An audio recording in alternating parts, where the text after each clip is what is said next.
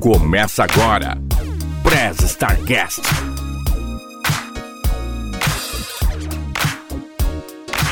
Ohai, oi, starteiros! Genki desu ka?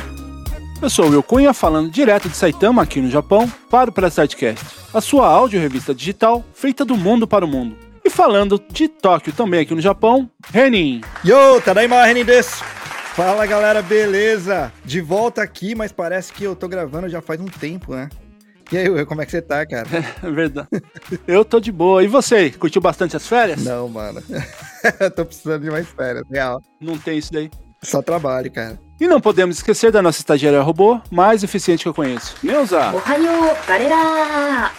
Bom, em um dos episódios anteriores aqui do Press Start, foi inclusive bastante elogiado, e eu conversei com a galera aqui, né, e a gente decidiu fazer uma espécie de uma série aqui no Press Startcast, que é a experiência de se viver fora do Brasil, ou no caso de outros países, né, que ao longo dos anos vem sendo uma realidade de muitas pessoas. E hoje a gente vai conhecer um pouco sobre como é morar na Estônia. A Estônia, que é um país ao norte da Europa, é banhada pelo Mar Báltico e é limitada pelo Golfo da Finlândia. Com mais de 1.500 ilhas, a sua paisagem ela é bem diversificada, abrange por praias rochosas, florestas primitivas e muitos lagos. Ex-república da União Soviética, a nação ela é repleta de castelos, igrejas, e paisagem vegetal muito bonita também, né? Florestas, essas coisas. A sua capital é Tallinn, que também é conhecida por ser uma cidade antiga e bem preservada, pelos seus museus e até pela Torre de TV de Tallinn, que tem 314 metros de altura e conta com uma plataforma de observação. E é de lá que fala os nossos convidados do episódio de hoje. Começando aqui por ele, que já é figurinha carimbada aqui no Prestadcast, que adora um empalamento por estalactites, nosso grande amigo Peterson Abelha. E aí, pessoal? E tudo bem? Obrigado mais uma vez pelo convite. E hoje nós vamos continuar o curioso caso das pessoas que são empaladas por estalactites na história. Curioso caso, é isso aí. E pela primeira vez aqui no Prestartcast, ela que estava em dívida aqui com a gente, ela é a rainha da, lá, da colmeia do Peterson, porque a gente já sabe que é ela que manda em tudo, Marcela Abelha. Eu, eu mesma, tô aqui pra pagar minha dívida com correção monetária e juros. Eu, Marcela Abelha, esposa do Peterson, muito obrigada pelo convite. Tere Paivest, né? Boa tarde. Boa tarde no, no sentido geral. Bom dia pra vocês, Tere Paivest. Muito obrigada pelo convite. Obrigado pela presença. E também aqui pela primeira vez aqui no Press Startcast, ele que é haitiano, morou por mais de sete anos no Brasil e hoje vive em Tallinn como cantor Tiaguinho.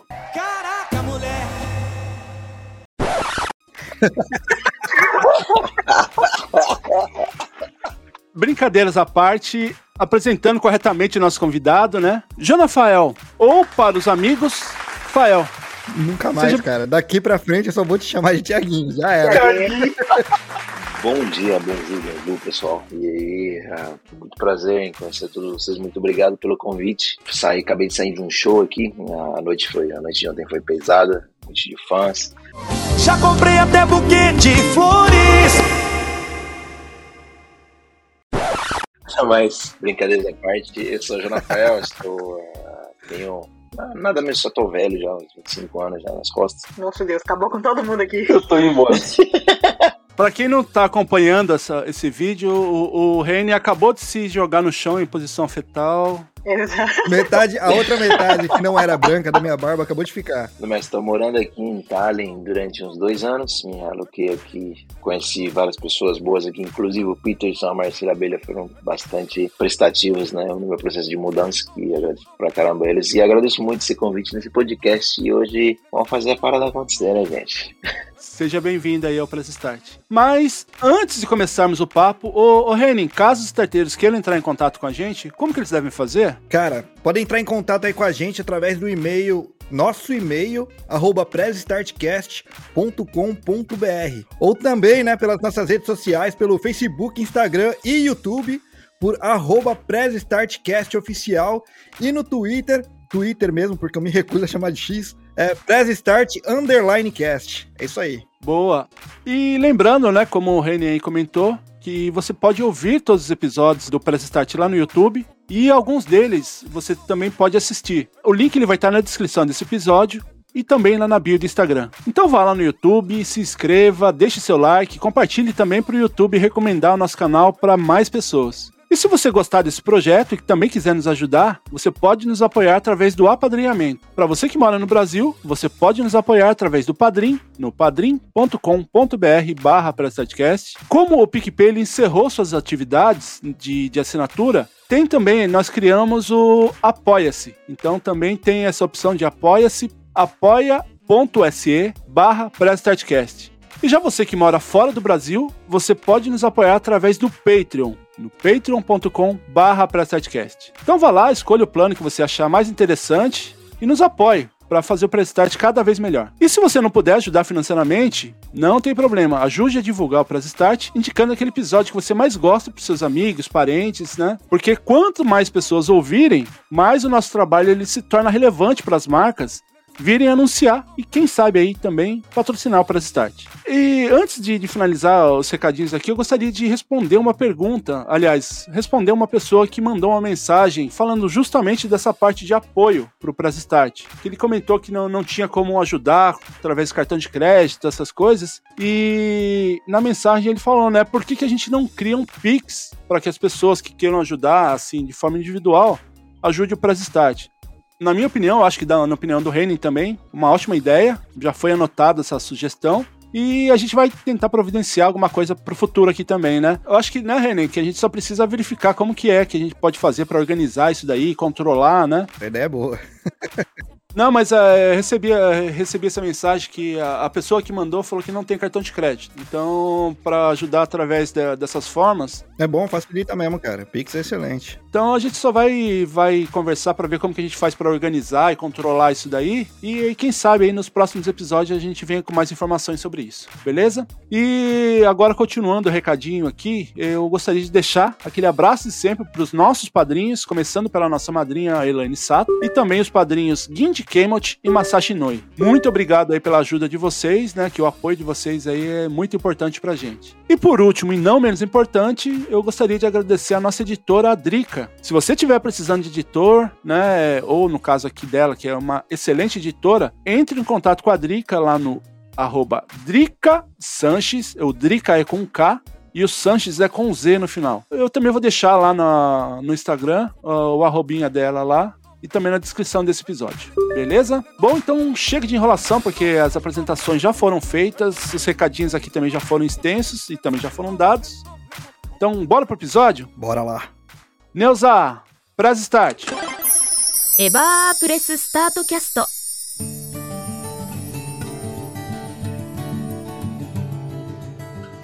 Eu gostaria de começar aqui perguntando pro, pro casal Abelha não vou me cansar de chamar desse jeito, viu? Como e por que, que vocês decidiram ir para a Estônia? Eu briguei ele, uai. Sou.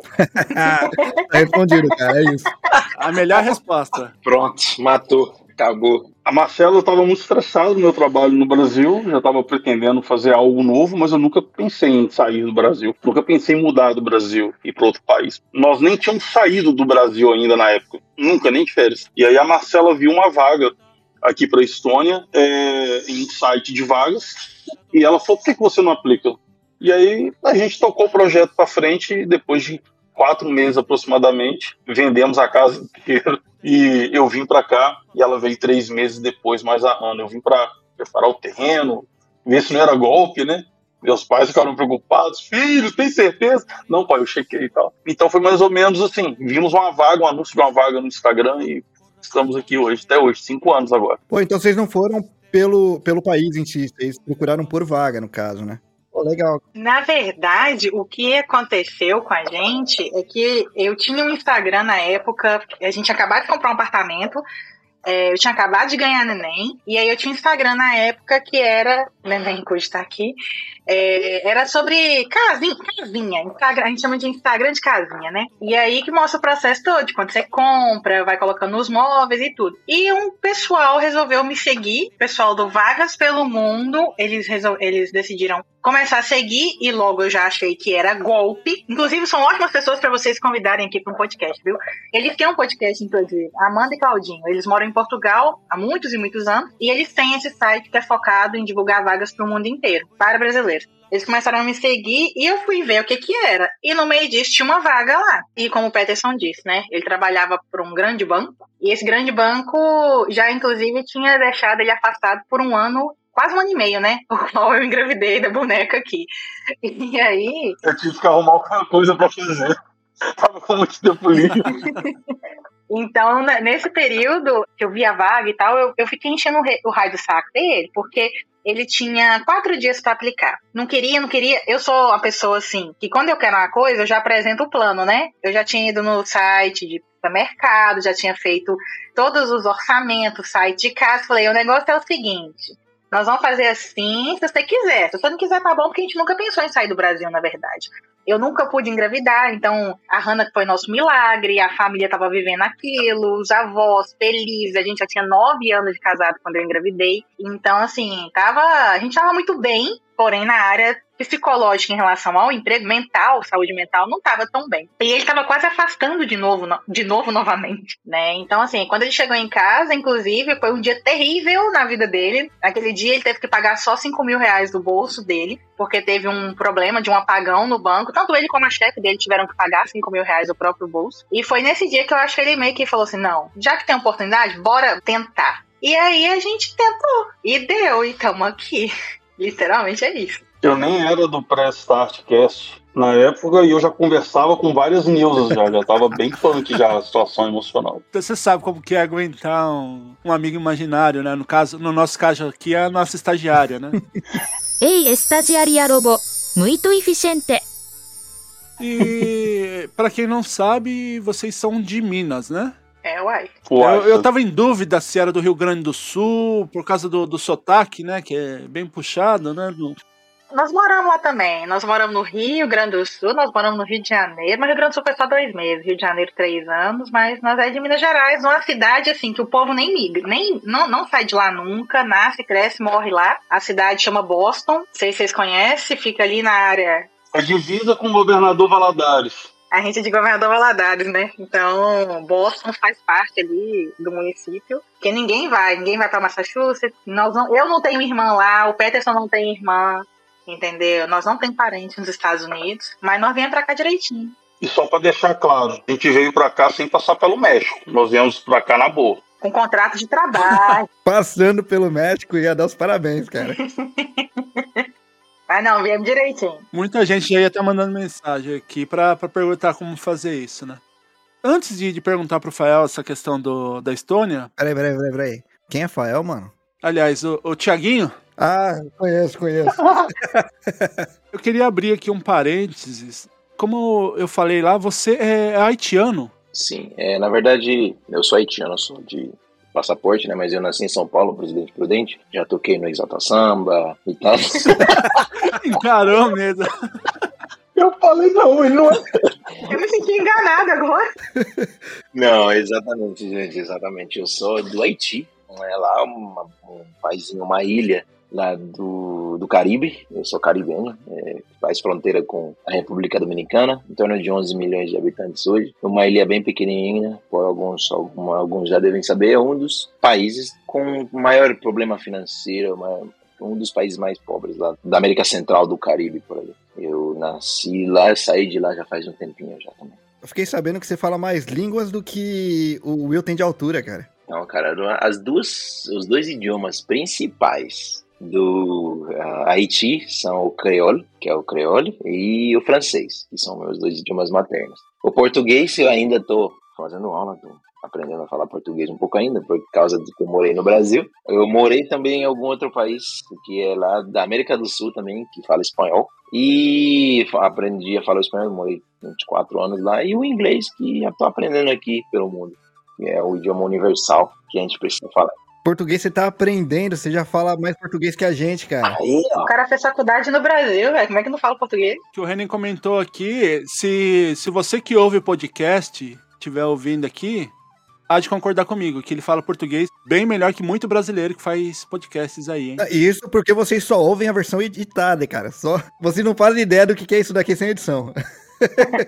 Não, mas minha esposa também é brasileira. Qualquer coisa, se eu não falar esse português bem, ela me dá um chicote estrada, né, gente? Isso não é parâmetro, Rafael, porque a esposa do, do Reni é vietnamita e ele não fala vietnamita. Cara, eu demorei, acho que um ano e meio. Não, foi bem mais. Demorei anos pra conseguir falar o nome dela, cara. Mas ela sabe que vocês são casados. Pois é, sabe? Ela entendeu no dia que era cerimônia de casamento. Porque, cara, olha só. Cara, é uma língua muito difícil. Só a letra A tem 13 pronúncias diferentes. Só a letra A. E a gente achando que o estoniano era difícil de aprender. Nunca mais eu reclamo. A língua tonal, cara, é muito difícil. E ela fala umas palavras pra mim, só pra zoar mesmo, que a palavra, pra mim, a pronúncia é igual. Ela tá falando a mesma coisa. Mas são palavras diferentes, só com tons diferentes, tá ligado? É muito difícil, cara. É muito difícil. Ele é muito próximo das línguas da China, né? Que é um país que faz divisa ali também. Então é difícil, cara. É difícil pra caramba. Você puxa, você arranha alguma coisa de vietnamita, assim? Absolutamente nada. Se nem o nome da esposa ele consegue falar, imagina falar palavras. Assim.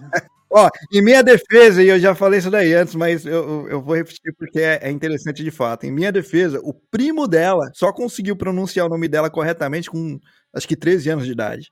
Só depois de três anos de casamento que você vai conseguir, relaxa. Absolvido. Absolvido. É, depois de 13 anos eu, eu, eu sou obrigado a falar, né? Acho justo. Mas, ô, ô Rafael, por, que, por que você escolheu a Estônia pra ir morar? Cara, eu escolhi a Estônia para ir morar por diversos fatores. Um também não foi pelo país, porque não sabia nem que a Estônia existia. Já eu morava no Brasil já faz um tempo e eu já estava procurando. Eu sou desenvolvedor de software e sou programador e eu estava procurando oportunidade. Garota de programa. Eu faço programa, não mentira. Pacote completo pra festa de aniversário. eu estava procurando oportunidades para morar fora do, do país. Eu estava ativamente procurando para poder melhorar o inglês, aprender tecnologias diferentes e tudo mais. E nessa época a Estônia foi vendida como o segundo Vale do Silício, aquele ótimo ponto. E acabei entrando, encontrei várias pessoas que me recomendaram vagas. Inclusive a empresa que Marcela a Abelha trabalhava, entrou uma das recrutadoras por lá e falou: Nossa, temos uma vaga aqui, é seu perfil. Aqui, venha com a gente e tal. Eu falei, vixe. É bom. Não foi bom. golpe, inclusive. Aí, tô aqui. Não foi golpe. E acabei fazendo o processo e durante entre vários países que eu tinha para escolher para ir morar e devido à situação que eu estava no momento também que minha esposa estava precisando entrar na faculdade, estudar num país, fazer a carreira dela internacional e tal, e a gente acabou vendo que a Estônia é um dos países que dá mais benefícios nesse aspecto e acabamos escolhendo a Estônia para vir morar. Pô, que legal, cara. E é mesmo a, a segundo Vale do Silício? Ah, hoje eu estou fazendo algumas entrevistas, as pessoas estão falando que a Estônia foi vendida como o segundo Vale do Silício. Mas certas, certas coisas que eu posso dizer que na área de tecnologia não é tão, tão, tão assim quanto era antes. Mas a tecnologia aqui é bem interessante. É um país muito tecnológico. Até porque, pra ser vale, tem que ter colina, né? E eu fui surpreendido sabendo que não tem colina aí na, na Aqui é a planície do silício. É, Segue uma informação, então, de tecnologia, já que a gente está no Japão e aqui é sempre vendido como um país muito tecnológico, né? É, esse ano passou, finalmente, colocar proibir, mas não é exatamente essa palavra, mas a prefeitura daqui finalmente vai deixar de usar flop disk. A prefeitura usa disquete. Eu juro pra você. Eu tô aqui, que flop de... Pois é, aí, aí, cara, aí eu tava lendo a notícia e zoando. Eu tava conversando com um amigo meu e a gente zoando. Eu falei, é, mano, agora eles vão começar a usar CD. Eu passo pra próxima linha, mano, e eles vão começar a usar CD. Meu Deus. Bem-vindo ao Japão. E pra surpresa de vocês, tava conversando com o meu chefe esses dias atrás. Ele ficou surpreso da gente não usar fax no Brasil. O Jonafael tá pedindo aí, ó.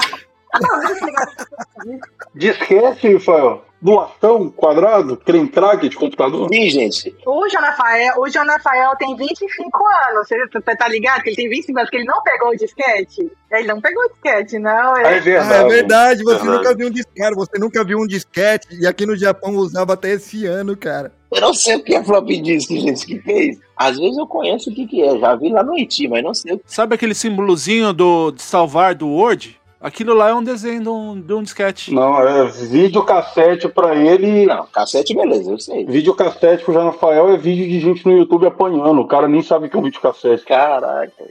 E, então, como eu tava, tava falando, o, que surgiu uma, uma oportunidade dentro da fábrica, né, para uma, não uma vaga, na verdade, eu, eu depois pensando até agradeci, porque eu só ia arrumar mais para minha cabeça, né, que era trabalhar mais. Porque no Brasil eu tenho curso de, de mecânica geral, industrial, e eles estavam precisando de alguém para fazer solda em um, um equipamento lá que tinha quebrado, né? Eu falei, não, eu faço. Ele falou, ah, mas você tem licença para fazer isso daí? Eu falei, no Brasil eu fiz curso disso daí, né? Ah, é? Você fez? Eu falei, sim, você tá, com, você tá com o certificado aí? Eu falei, não, tá no Brasil. Ele falou, ah, pede para alguém mandar por fax. Eu falei, mas lá ninguém usa fax, né? Falou, como assim vocês não usam fax no Brasil? O que é fax? Se puder, eu mando por e-mail. Ele falou, não, tinha que ser por, por fax. Eu falei, então não tem como. Ai, caralho. Se me falasse isso, eu ia achar que era zoeira, cara. Aí eu falei, então fica aí mais uns 3, 5 dias com, a- com o equipamento que vocês estão precisando parado. Tem que ficou. ser por fax? Um PDF no e-mail não resolve? Caramba. Caramba. O João Rafael não sabe o que que é fax, hein? Não, fax é de boa, fax é de boa. Tipo, eu entendo que o fax é, é do caramba, é uma invenção massa pra caramba. Eu, até hoje eu fico assim, é mágica como funciona, mas. Achava super chique aquilo. Mas eu vejo muito isso. Eu trabalho hoje com mais ou menos 20 japoneses. Mais ou menos 20 japoneses e quatro turcos que falam japonês, que são da equipe de japonês. E eu vou parar pra sentar com eles, eles vêm pedir ajuda pra mexer em telefone. Eu fico tipo, mas pô, não sabe às vezes mandar um documento, assinar um documento, a gente assina tudo digitalmente aqui. Não sabe assinar um documento, não sabe mandar um documento, às vezes não sabe abrir um programa da forma correta, o nosso programa de que mostra os turnos, né, que a gente vai fazer, porque eu também trabalho em turno. Então, o que mostra os turnos que a gente vai fazer, eles não sabem abrir o programa direito. E eu fico assim, gente, mas é Japão e não tem, assim, né, a, te- a tecnologia que é vendida pra gente. Mas você já sabe o porquê. Em defesa do Japão aí, pelo menos essa parte de flop disk é só na prefeitura que acontecia. É uma defesa também bem fraca, né? Mas beleza. É. Eu não queria você como advogado, mas voltando ao tema do episódio aqui hoje, né? Quando vocês aí, né, no, no caso o Peterson, a Marcela, vocês decidiram, aplicaram, né, no caso o Peterson aplicou, o processo para você ir para a Estônia, porque acredito que assim, como vocês comentaram aí nos Estados Unidos, que é um, um destino que é muito conhecido, do- do- principalmente dos brasileiros para ir. O Japão aqui, ele é agora que começou a ficar um pouco mais fácil, que está sendo aberto, não havendo a necessidade de visto. Não, mas é só pra turismo ainda, né? Sim, mas assim, para você ir, ficou mais fácil agora. Porém, a Estônia não é um destino assim que é muito comum das pessoas. Como que foi para vocês esse processo, no caso, primeiro o Peterson, né, para ir para a Estônia? Eu não tive consultoria, né? O João Rafael, como ele disse, a Marcela trabalhou na empresa que prestava uma consultoria. Ela era tipo uma caça-talentos, né, para a área de TI. Eu não tive essa facilidade, primeiro porque eu não sou da área de TI, minha área mais é financeiro, né, banco. E eu fui meio que sozinho. A empresa, fiz o processo da empresa, passei, e aí a empresa me mandou um PDF explicando como é que era a questão de visto de trabalho, que eles patrocinavam, etc e tal. Mas eu tive que ir para o site do governo estoniano. Ali já tinha tradução para inglês, né, no próprio site, porque dizem que quem chegou aqui em 2010, por exemplo, não tinha quase nada em inglês, era tudo mato, né? Tinha ter um amigo que falava estoniano para ajudar alguma coisa na polícia. E aí eu fui ler as informações e eu imprimi o contrato de trabalho, né, os documentos que a empresa manda, e aí eu consegui embarcar e vir para cá. A minha única dificuldade foi que nós não tínhamos grana na época para comprar a passagem ida e volta. Então eu vim só com a passagem de, de vinda para cá. E para mim foi tranquilo. Mostrei ali o, o contrato de trabalho, etc. e tal, e me permitia não embarcar no Brasil. Depois eu fui saber que a responsabilidade é deles. Se eu chego na Estônia dá problema, é a companhia aérea que deixou vir que tem que arcar com os custos da a, a deportação, né? Do retorno. Então eu expliquei para a mulher direitinho. Ela falou: tudo bem, cheguei na Estônia, a senhorinha já mais de idade ali. Como assim você veio trabalhar aqui? Falei, é, me contrataram, essa empresa aqui, ó. E a empresa que eu vim trabalhar na época, hoje ela é a Wise, né? Na época era TransferWise, é o orgulho aqui da Estônia, é a menina dos olhos né, da Estônia, né? Então, na hora que eu mostrei ali, você já tá um tempo nela, né? Nas últimas vezes que a gente falou contigo, você já tava nela, já tá um tempinho já, né? sim, eu já estava. Não, fiquei lá.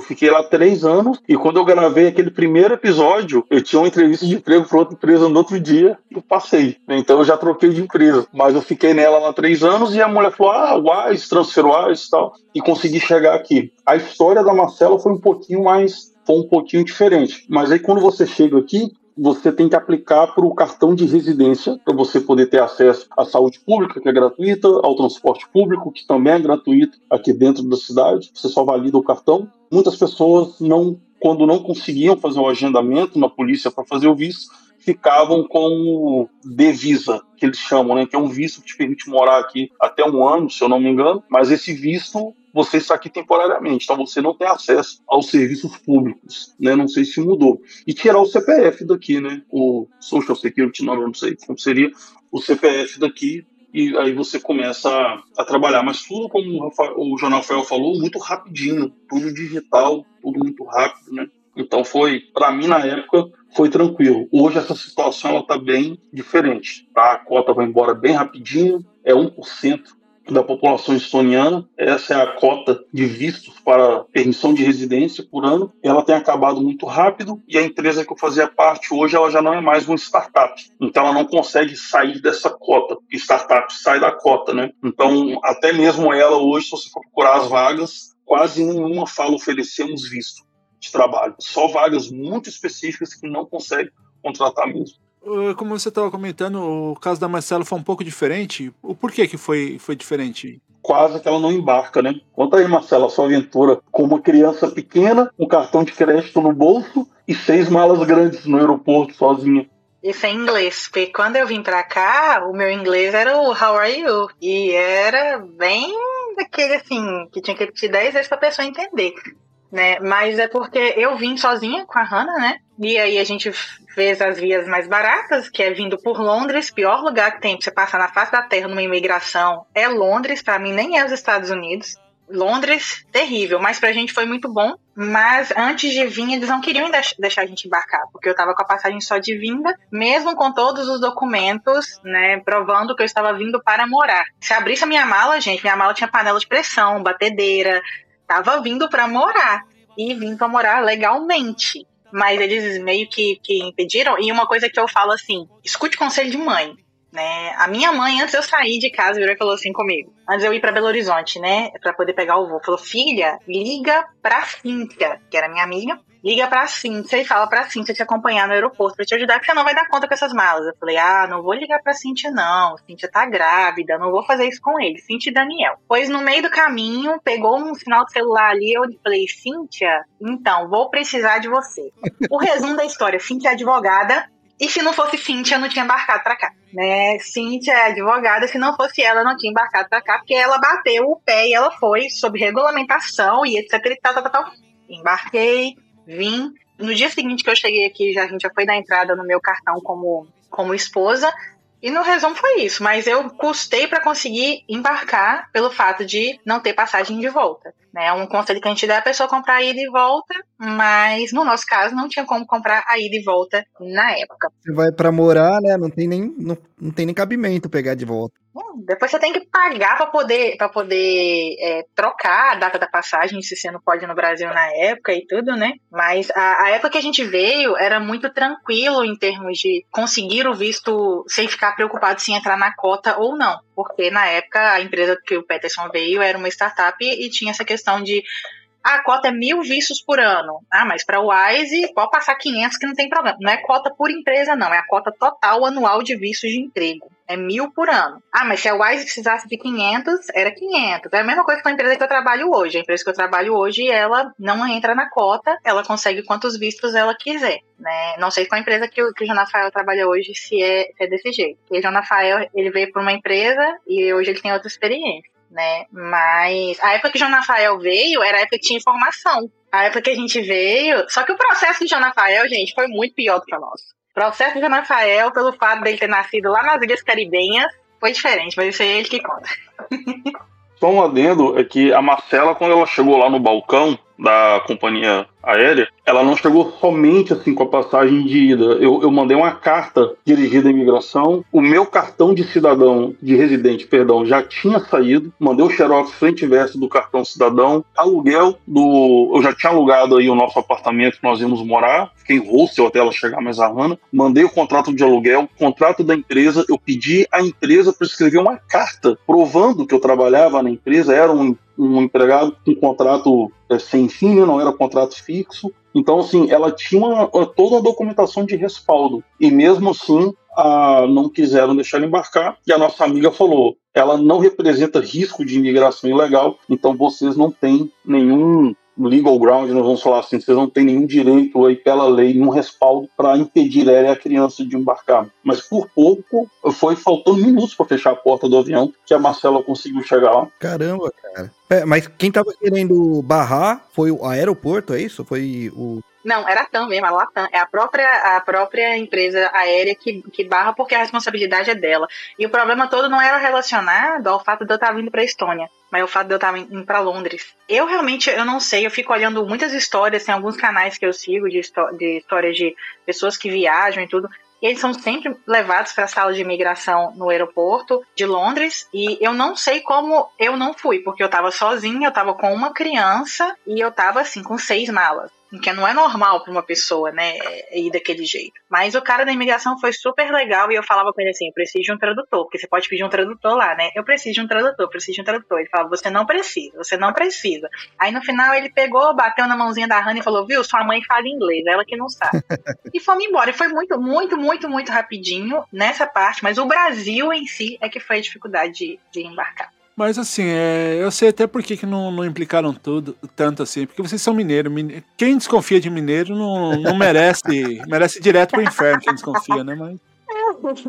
Ah, mas nós temos problema, nós é mineiro de Valadares, né? Marcelo, eu falei com a Marcela, leva pão de queijo, Marcelo, pelo porto, ela não levou. Ela deu mole. Oh, mas pior que a mala, que tinha na mala de rosca, tem um, o pão lá, não sei se nos outros lugares chama assim, mas rosca rainha, né, que é um pão doce, tinha torta de banana, tinha um monte de docinho, tudo é na mala. Ah, eles estavam querendo, era propina, então, era uns pedacinhos de queijo. É, é. Provavelmente. Mas como eu não entendi inglês, né? aí ficou pra lá.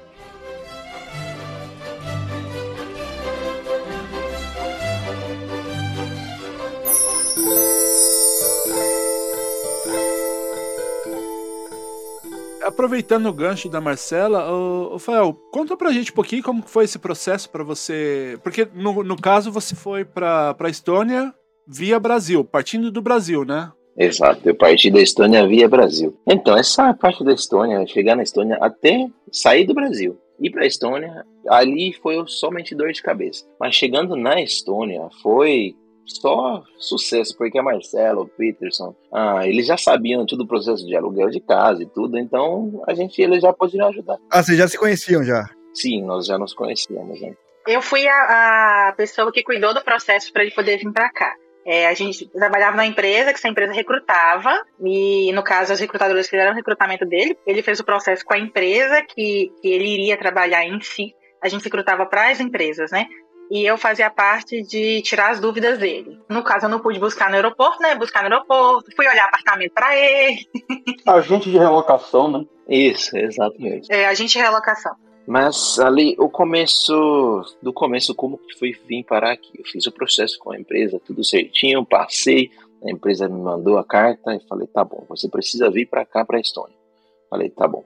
Eu não tenho, eu com o passaporte haitiano, eu como passaporte haitiano da, do Caribe, eu não tenho acesso nem à área Schengen, nem à União Europeia, não tenho acesso a esses países. São poucos dos países que eu tenho acesso. Falei, ótimo, porque nesse, nesse período você tem o visto tipo C, que você vai entrar como turista no país, daqui você aplica para o visto D, ou dá entrada diretamente para o cartão de residente, que nem o Peterson falou eu não tenho acesso à União Europeia. Rafael, rapidão, mas você não tem acesso mesmo se já for contratado por alguma empresa do, do local? Não, eu tenho que ir atrás do visto, para assim com visto eu posso entrar no país, mesmo assim. Nem aqueles 90 dias que o brasileiro tem para vir, só chegar aqui de mala, você não tem nada disso. Não tinha, né? Eu não tinha nada disso. Caramba. Hoje em dia, como residente, eu volto pra lá, eu volto pra cá, tá tudo tranquilo. Mas antes disso, falei, beleza, eu preciso ir atrás do visto. Vamos atrás do consulado da Estônia ali no Brasil pra gente poder ah, resolver. Ixi, não tem. Aí liguei pra Estônia, falei, liguei pro consulado, falei, ah, não tem consulado aqui na Estônia, no Brasil, o que que eu faço? Como que eu faço pra conseguir, sei lá, nem sequer um visto de turista pra eu entrar ali no país e poder... É, não, então com visto de... Pra visto de turista, você vai ter que ir no consulado espanhol. Eu morava em Campinas, em São Paulo. Falei, tá bom, peguei todos os meus documentos, fiz toda a minha carta, fui no consulado espanhol. No site do consulado estoniano tá escrito: quem cuida das relações de trâmites uh, de visto para vir para a Estônia é o consulado espanhol. Quero ir para a Estônia para trabalhar e tá boa. E então a gente não emite para você, você vai ter que ir para o Rio de Janeiro. Falei, ah, antes de ir, vou ter que ligar, né? Aí liguei pro consulado de Rio de Janeiro. Ah, a gente não consegue emitir para você porque você não mora no Rio de Janeiro. Você tem que fazer em São Paulo. Aí falou, tenta lá no consulado de Porto Alegre. Eu falei, tá bom, liguei pro consulado de Porto Alegre. Eu falei, ah, preciso de um visto para ir você. Não, você tem que ir lá no consulado espanhol. Ah, de São Paulo. Eu falei, tá bom. Aí fui no consulado espanhol de São Paulo. Que rolê, cara. E, ent... e então eles falaram, e então, lamentavelmente a gente não vai poder te ajudar. Eu falei, e agora? O que, que eu faço? Aí falei, entrei em contato com a empresa, falei assim, assim e tal, sabe? Falei, então, o que você vai ter que fazer você vai ter que ir para outro país e desse outro país você aplica para o visto e depois você volta para o Brasil e do Brasil você volta para a Estônia. Falei, tá bom. Só que o passaporte haitiano não tem acesso para quase lugar nenhum no mundo. Eu falei, os lugares que eu podia, os lugares que eu podia ir, que tem consulado espanhol para poder aplicar para o tipo de visto, não vou lembrar da lista completa, mas é Estados Unidos. Eu não tinha visto americano nessa época. Era Georgia, aqui do lado, eu também preciso de visto. Era a Turquia, eu também preciso de visto. Era em, nos Emirados Árabes, também preciso de visto. Era para Turquia, Turquia, já que nem falei, eu preciso de visto também. E era para Israel. Falei, nossa, Israel é o único lugar. Caramba, cara, e é tudo lugar longe do Brasil. Não tinha nenhum do, do, da América do Sul ali. Então eu falei, ah, falei, ah, vou ter que ir para um dos países. Pesquisei passagem, passagem caro. Pesquisei, falei, bom, o único dos países que eu posso entrar sem visto como haitiano é Israel. Falei, tá bom, fui lá ver as passagens para Israel. E para chegar em Israel, todos os países que eu preciso passar, preciso de visto para entrar. Ou seja, você ia dar a volta, volta, volta Caramba, e voltar para o mesmo lugar. Cara. E voltar para o mesmo lugar. Só que aí a Etiópia. Quando foi isso daí? Não foi, não foi agora com essas guerras todas que tá tendo aí na, na... Não, não, isso foi faz dois anos. Ah, menos mal. E aí ia ser retomando. E agora, tá ligado? A guerra tinha começado. Quero mudar as dúvidas de Rafael. Ligava e falava assim: tem certeza que tá bom pra ir pra aí? Uai, dona Rafael, tem, tá demais, uai, isso. e também, Georgia, se eu aplicasse pro visto pra ir pra Georgia, eu falei, ah, Georgia é de boa. Só que eu falei, cara, é pertinho da Ucrânia, pertinho. Eu falei, não, vou pra Georgia de jeito nenhum. o medo tomou uma bomba na camisa lá. Aí eu comecei a pesquisar passagem, pesquisar, pesquisar e tal. E eu encontrei uma única companhia aérea que faz viagem do Brasil para Israel com uma escala na Etiópia. Não direto, com uma escala na Etiópia. Para eu entrar na Etiópia, eu preciso de visto. Mas para fazer a escala, eu não preciso. Escala de menos de 24 horas. Eu não precisava nessa época. Aí comprei a passagem. Foi a única passagem que tinha. O olho da cara. Comprei a passagem. Saí de São Paulo. Fui para Etiópia. Da Etiópia, peguei o voo cheguei em Israel. Aí cheguei em Israel. Aí começa a diversão. Cheguei lá em Israel. O que você veio fazer aqui? Não tinha nem começado a diversão. Não, a diversão estava apenas começando. Aquecimento, era aquecimento. Cheguei lá no aeroporto de Israel, falei, o pessoal já começou. Todo mundo lá em Israel, país tecnológico, eu nem sabia disso. Aí todo mundo passando um passaporte eletrônico, passando, todo mundo entrando. E eu lá falei, ah, vou passar meu passaporte também, isso aí. Quando eu bate para passaporte haitiano. Eu falei, nossa, você segue essa linha aqui. Aí segui a linha, me confundiram com um grupo de africanos que tava indo fazer um monte de negócio lá. Pô, por quê? Todo mundo negro, né, cara? Me confundindo lá e, e deram um chá de cadeira de nove horas. Meu Deus do céu, cara. Eu sentado lá pra passar na filinha de imigração. Todo mundo passou e eu já tava desistindo já. Peguei meu celular e liguei pra minha esposa. Falei, ah, desisto. Já compra uma passagem para mim agora. Se me deportarem, já vou voltar pro Brasil. Esquece Estônia. Não vamos mais. Já é estressado. Aí o pessoal entrou lá e outra coisa. Eu comprei tudo por, em cima da hora. O consulado da Estônia em Israel é em Tel Aviv. Só que Tel Aviv é muito caro para alugar coisa em cima da hora.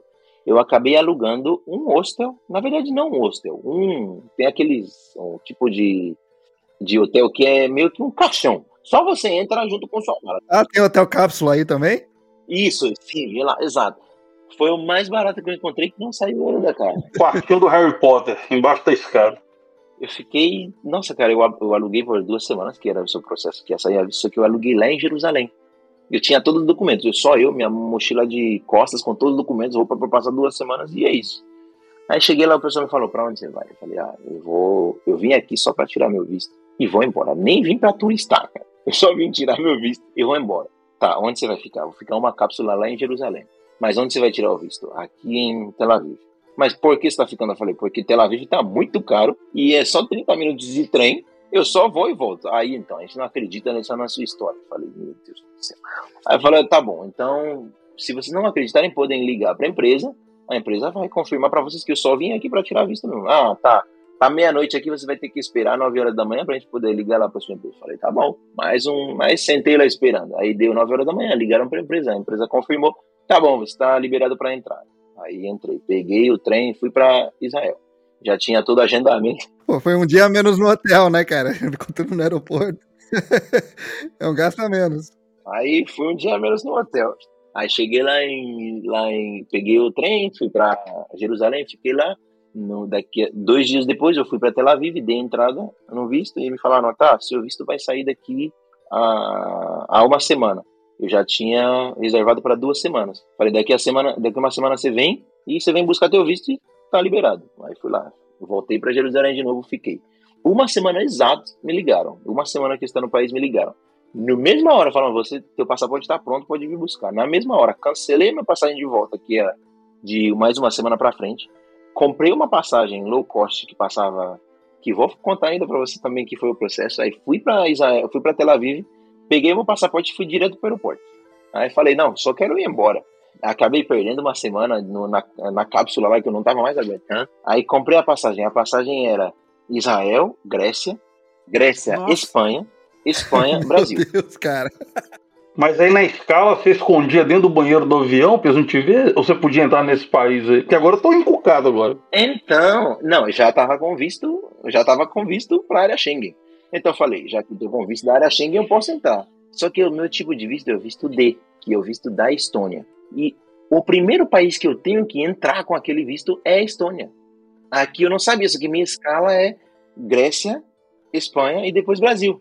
Aí fui lá, Israel me deixou embarcar de boa, cheguei na Grécia, Tá, mas seu visto aqui, você nunca usou, né? Não, nunca usei, minha primeira vez que estou entrando aqui. Mas seu visto você tinha que entrar na Estônia primeiro, para depois você poder entrar nesses países aqui. Eu falei, mas eu só tô voltando pro Brasil, gente. Depois eu vou, é isso, só quero ir pro Brasil. Tô nem aí, só quero ir pro Brasil.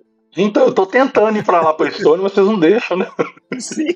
Aí falaram, não, a gente não vai poder te liberar aqui, então a coisa que a gente vai poder fazer é te fazer com segurança acompanhe vocês, acompanhe você durante a sua escala aqui no, na Grécia, chegando na Espanha também vai ter um policial que vai te acompanhar, até você embarcar para o Brasil. Aí cheguei na Grécia, passei pela imigração com segurança atrás de mim. Passei, fui lá para a Espanha com segurança atrás de mim, nove horas de escala com segurança lá. Pô, pera aí. No final das contas, você ainda conseguiu ganhar um segurança particular, cara. Porra, mano. Além de uma noite de hotel de graça. Pô, Fael. Sim, cara. Oh. Tá chorando de barriga cheia. Top. É o Tiaguinho mesmo. É. Realmente, é o Tiaguinho. Segurança pediu pra tirar foto com ele, pediu pra, uh, autógrafo e tudo. É, Tiaguinho viajando de classe econômica.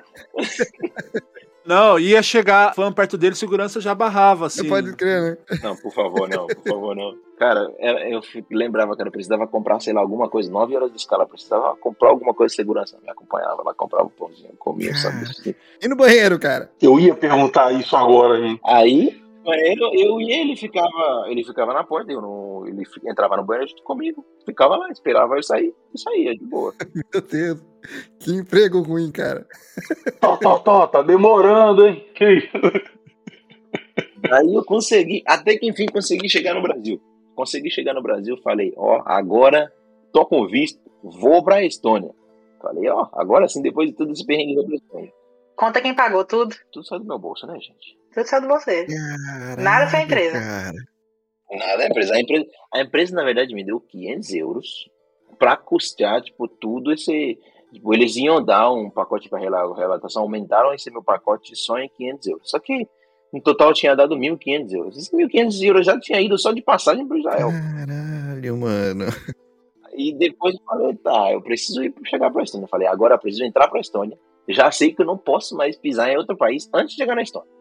Falei, tá, aí vou procurar uma, uma companhia aérea que dê pra chegar na Estônia. Não tem. uh-uh. Não tem. Não tem. Brasil e Estônia não rola. Teve que ser voo direto. Aí que descobri a Turkish Airlines, passando pela Turquia. Só que a Turquia eu preciso de visto. Descobri também que se eu ficar menos de 9 horas no aeroporto, eu não preciso de visto como haitiano. Aí peguei, a Marcela já estava esperando, já sabia a data que eu ia chegar. Dias antes falei, ó, Troquei. mudaram o meu voo aqui, troquei o voo. Já vou mais cedo, porque já não estou mais nem com apartamento no Brasil, nem com mais nada. Não vou pagar mais hotel, quero chegar na Estônia logo. Aí saí do Brasil para Turquia. Turquia fiquei cinco horas, acho que de escala, daí cheguei na Estônia. Cheguei na Estônia, eu já tá, esse, esse processo fui com a minha esposa. Eu com passaporte haitiano e minha esposa com passaporte brasileiro. Ela não precisa fazer isso, nada. Ela só pegou o voo, entrou, chegou, carimbou, entrou. E eu me pegaram. Ela saiu depois e chegou primeiro que você. Caralho, a gente tem muito mordomia mesmo, né, cara? Caramba, cara. Coisa rápida. Aí cheguei, olharam meu passaporte, olharam antes de carimbar, aí beleza, tá ali. Aí pronto, cheguei na Estônia. Esse foi o processinho pra eu chegar aqui. Caralho, que rolê. Eu, eu trabalhei durante um tempo que eu estava no Brasil, eu trabalhei como agente de viagens, né? Inclusive era da agência dessa empresa que você havia comentado, Marcelo. E lá a gente tinha treinamentos que tinha que fazer que a gente sempre vai conhecer os destinos que a, essa agência opera. Então, a- a- normalmente essas empresas elas escolhem as, as agências que têm melhor venda para certo destino, oferece uma vaga e dentro lá o gerente escolhe se é o gerente que vai, se vai um funcionário, para aí passar todo o processo que, que é oferecido pelo destino, né? E lá, a dona da agência, ela tinha uma política que eu gostava muito dessa da política da, da empresa. Que é, é, ela falou: eu, como dona, se eu quiser, eu posso viajar a qualquer momento. Então, os funcionários, já que eles vão vender para os clientes os passeios, nada mais justo que eles irem conhecer. Só que o que, que ela fazia? Ela falou: ó, cada um dos funcionários vai em uma viagem, só que não tem direito a escolher qual viagem você vai. Apareceu da matriz: ah, ó, vai ter um, um reconhecimento tal em tal lugar. Quem for a vez, pega e vai. Então, se a sua vez for para ir no pousada do Rio Quente, você vai. Se for para ir para Pittsburgh, para Estônia, para China, o próximo da fila vai. Aí o que aconteceu? Na minha vez foi um cruzeiro. Então eu fui fazer um cruzeiro de uma semana pro Uruguai, Argentina. E a gente, como agente de viagem, tinha alguns benefícios. Aí o que, que eu fiz? Eu ia a trabalho, eu peguei como meu benefício uma passagem de um, um pacote de cruzeiro para minha esposa e para o meu sogro. Né? Eu falei, "Ah, aí a minha, a minha esposa não fica sozinha lá, eu vou trabalhar porque eu tenho que assistir palestra, fazer todas as coisas, ela fica sozinha, o meu sogro também já faço uma média com o sogro, né? Eu fui lá, comprei o pacote, tudo certinho. A gente foi pro Porto de Santos. O pessoal do trabalho, junto de várias agências, estava tudo já me esperando. Aí na hora que foi embarcar, a minha esposa apresentou o RG dela e o meu sogro apresentou o RE dele, que é o registro de estrangeiro. Eu falei, não, mas e, e o seu visto? Como assim visto? O meu sogro, ele já é falecido, o meu sogro é japonês. Aí ela falou: Não, mas eu não tenho, não tenho visto. Ele falou: Não, mas para japonês precisa de visto. E nisso o pessoal já entrando para embarcar do trabalho. Eu falei: Puta, e agora? né? E eu fiquei naquela. Eu atrasei todo o rolê do, do- porque eu tava resolvendo isso daí, né? Aí eu falei: Não, mas ele tá comigo, tal, assim, assim, assado. Expliquei. Ele falou: "Ah, Mas infelizmente eu não posso fazer nada. Aí o Will querendo dar carteirada, cara. e eu falei, puta, e agora? Eu falei, ah, não tem o que fazer. Então, a minha esposa, eu falei, ah, você vai pegar um táxi e voltar para São Paulo, né? Porque eu preciso ir trabalhar, né? Aí eu sei que nisso eu liguei para um amigo meu, ele falou: "Não, é, o seu sogro ele é residente, já tá há mais de 60 anos, assim, assado, explica isso daqui e fala de tal parágrafo." Que aí eles vão verificar. Aí foram lá, entraram no. Verificaram, no caso dele, né? Porque ele só não votava no Brasil, mas tudo as outras coisas ele fazia. Aí autorizaram o embarque dele. É sempre um advogado, né, cara? É. Aí o que aconteceu? Ele curtiu pra caramba o passeio, comeu mais do que. Eu, eu, eu achei que ele ia passar mal durante a viagem. Já tá pago mesmo, né? Bora. Ah, seu sogro come muito? que legal. Nessa viagem específica, ele comeu. Não, aí que tá, ele não come, ele não come muito. Só que na viagem, como tinha tudo de coisa diferente, no navio, em cruzeiro, normalmente eles têm as refeições do país de origem, dos países que você vai visitar e do país do qual pertence a, a empresa. Então era muita coisa nova a qualquer momento. E ele ia lá fazer aquele prato que falava, nossa, se der um piripaque aqui, tá no meio do mar, não sei o que vai fazer, né? Mas resumindo, voltei, apresentei o relatório da viagem, como que é as coisas. Uh, uns cinco dias depois, aconteceu de um passageiro ir lá comprar um cruzeiro e o pai do, do passageiro que iria presentear, ele também era estrangeiro. Aí eu já, inclusive, até brinquei com a minha chefe. Eu apresentei, eu falei, ah, no seu caso precisa verificar se não há necessidade de visto, né, tal, tal, mas se não for, aí expliquei. A pessoa viajou, curtiu o cruzeiro e ainda me trouxe uma garrafa de vinho. Ah, cara, aí, porra, ficou até bonito na fita. Sabia da informação. Olha aí, andou para os outros poderem voar, mas ou eu tenho uma pergunta aqui que não quer calar. Nesse perrengue todo que você, sua esposa e seu sogro passaram, vocês tiveram segurança 24 horas com vocês? Ah lá. Não, que eu, eu, eu, infelizmente não sou Thiaguinho. O Will passou perrengue pelos outros, cara. O Will passou perrengue pelos outros. Mas, cara, eu imagino que, caso Thiaguinho, eu vou te chamar de Thiaguinho, cara, sinto muito. Que entra na parte aqui de primeiras impressões do, do país e tal, mas, porra, depois da, da história que você contou, eu imagino que tenha sido a melhor coisa do mundo você ter chegado, né? Nossa, cara, depois do que eu cheguei na Estônia, tudo foi, ó. Só uma maravilha. Mil maravilhas. Até agora, literalmente, cara, um monte de coisas que eu não conseguia, por exemplo, uma, pegando o gancho para contar uma história, né? Desde dois anos antes de eu ter aplicado para a vaga para ir para Estônia, eu tinha passado uma vaga para ir para Portugal, dois anos antes da pandemia. E eu apliquei para o visto de Portugal com o contrato em mão. Fui no consulado de Portugal com, com meu passaporte haitiano. Dei entrada no visto para Portugal. O meu passaporte venceu dentro do consulado de Portugal. Pandemia passou. Ficou lá. Eu tive que mandar outro passaporte para dentro até eu mesmo desistir, porque eu passei nesse processo de lá. Então eu tava louco para sair, sei lá, para conhecer a Europa e tal. E nunca tinha essa oportunidade. Então quando eu cheguei aqui, cara, consegui tirar minha documentação até hoje. Consegui também muitas outras portas se abriram para mim. Foi aqui que eu consegui tirar o visto americano, foi aqui que eu consegui tirar o visto canadense, para outros países também foi muito mais gratificante. Mas hoje em dia também, mesmo com esses pontos, eu não posso fazer uma viagem do Brasil para Paraguai, por exemplo, porque eu ainda sou estrangeiro Entendi. no Brasil. Ainda não saiu ainda minha nacionalidade brasileira. Pô, você tá tirando nacionalidade brasileira lá, cara? Sim, sim, sim. Pensa num cara apaixonado com o Brasil. O cara tá indo atrás da nacionalidade brasileira, casou com a brasileira e se gosta do Brasil, rapaz. É o orgulho. Olha, eu gosto também. Que legal, de verdade. É, em que parte do Brasil que você tava? Pô, a gente abriu o episódio aqui pra falar da Estônia, mas a curiosidade é mais alta, cara, não tem jeito. Eu fiquei no estado de São Paulo, eu morei meio que sempre no estado de Campinas, Que da hora. mas a minha esposa é do Nordeste, então já viajei bastante pro Nordeste pra conhecer os familiares e tudo mais. É, é o nosso segundo convidado, né, Renan? Que é de um outro país e que foi pro Brasil e se apaixona. Se apaixonou pelo Brasil, né? Sim. A gente conversou com uma italiana, cara. Com uma italiana que mora no Brasil e adora o Brasil também. Aliás, com muito orgulho falo que ela provou a nossa pizza. Ela falou que a pizza de São Paulo é muito boa. Olha, botou ketchup não. Eita! Não, não, não, não, não, não, não. Ela ainda é italiana ainda.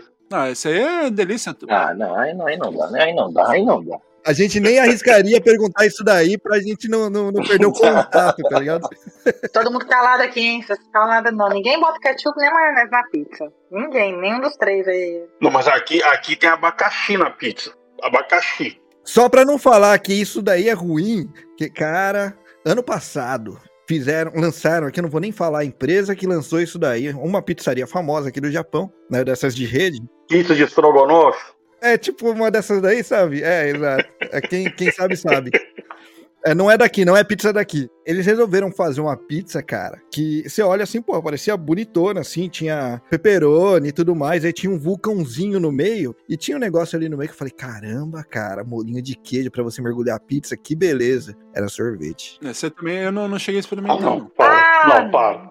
É igual a pizza de aniversário aqui da Estônia. Marcela caiu nesse golpe. Ela, o primeiro aniversário que ela passou na Estônia, eu falei: Olha, amor, se colocar que é aniversário, a pizzaria manda uma pizza de brinde. Cara, é uma pizza que ela tem mussarela, paital, molho. Ela tem blueberry no estilo, que tem roxo, azul, assim. E tem um molho doce, cara. Mano, pensa numa parada assim, Leite condensado. estranha. A gente não comeu. Todo ano, quando a gente a- acontece pedir pizza no aniversário desse lugar, pra mim é a pizza que mais se aproxima aqui é brasileira. Se a pizza vem a gente joga fora, porque, sério, não, não dá pra comer, cara, é intragável. É pra não pedir mesmo, né? Fazem pra não pedir mesmo. Esse ano eles resolveram esse problema. Que aí eles lançaram um que tinha um vulcãozinho no meio e aí era molho de queijo mesmo. Aí, aí eles fizeram certo. Aí eles fizeram certo. Mas, porra, a gente tem pizza doce no Brasil, é muito bom. Eu gosto pra caramba, beleza e tal. Mas caramba, cara, com pepperoni e molho de tomate é sacanagem. Tá errado, errado demais, errado demais. Eu desandei o, o episódio inteiro de novo, né? Misturar o sorvete que você fala? É, com sorvete. Eu tinha um vulcãozinho de sorvete, mas a pizza era pepperoni, tinha molho de, molho de tomate e tudo mais. É tudo errado, cara. Tudo errado. Se eu comentasse, né, que você, é, assim, vocês leram o meu roteiro, ninguém ia acreditar que vocês não leram, porque justamente a, a pergunta que eu ia fazer agora é sobre isso daí, sobre a questão de comida, né? Porque o brasileiro tá certo que eu como brasileiro tenho propriedade para falar sobre isso, que o brasileiro é em alguns casos eles melhoram a comida estrangeira, em outros casos eles estragam. Não, não estraga não. Não, a gente não estraga, não. A gente não estraga, não. Isso, Isso daí, até se com a chama, música. isso daí se chama efeito colateral. Quando você faz experiências, algumas vão dar errado. Mas isso daí é efeito colateral. A maior parte a gente acerta. Não, não, mas eu, eu digo, então, mas em alguns casos estragam, como por exemplo você colocar ketchup na pizza, você tá estragando a comida. Tá justo. Tá, já, já, já, já provou seu a, a rivalidade, rivalidade Rio-São Paulo, né? Você está ouvindo Press Starcast, sua revista digital do mundo para o mundo.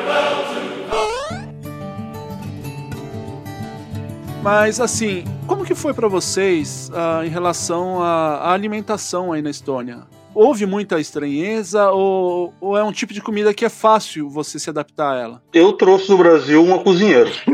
dois, dois. Eu trouxe a minha própria, porque.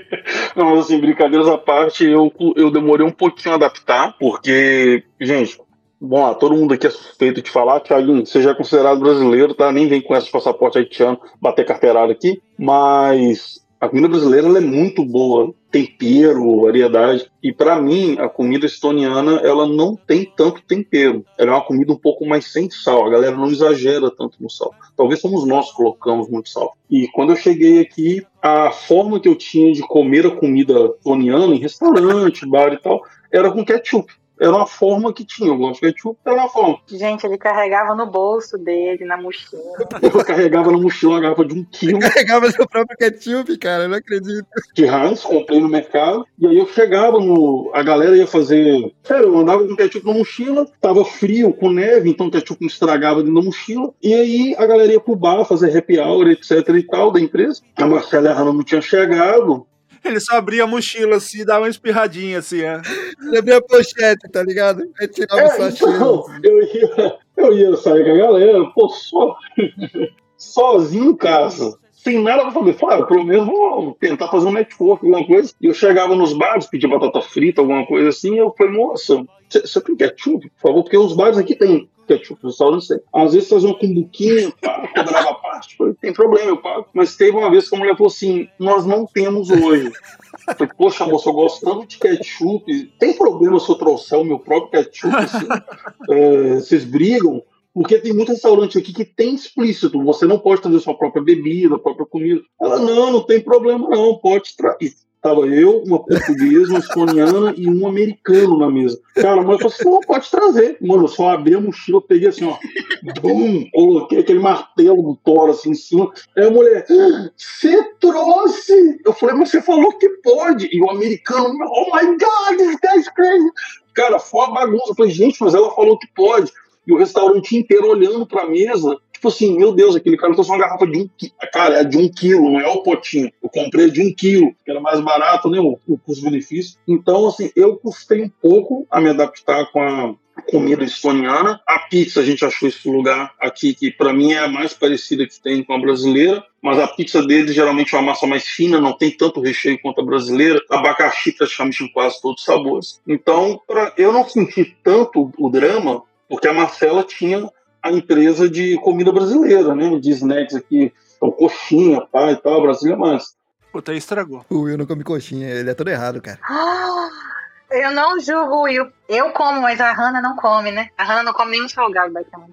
Não, ela fazia brigadeiro, coxinha, pastel, empadão de frango, É por isso que os convidados só vêm uma vez aqui, mano. Nunca mais, a culpa do Will. O problema é eu não comer coxinha, não é eu impedir que as pessoas comam, né? É que, é que a pessoa, é que as pessoas desconfiam do caráter depois dessa, entendeu? Exatamente, depois desse. A gente vai dar uma coxinha de sushi pra eles. Não. Não, Will, eu tô com você. Eu não sou uma pessoa que eu sou fã de coxinha, tá? Eu comia muito as coxinhas que a Marcela fazia, muito boas, o salgado, salgado dela é excelente, né? Sou, eu posso ser suspeito de falar, mas eu era o beta tester da empresa, né? Então a É, da pessoa no começo, a pessoa pedia um cento de salgado, ela fazia tipo 10%, 20% a mais, porque vai que estoura. Né? Cara, a temperatura aqui é diferente, pressão, o óleo. Então, se o salgado estoura, você fez 100, chega a 90 na casa do cliente é ruim.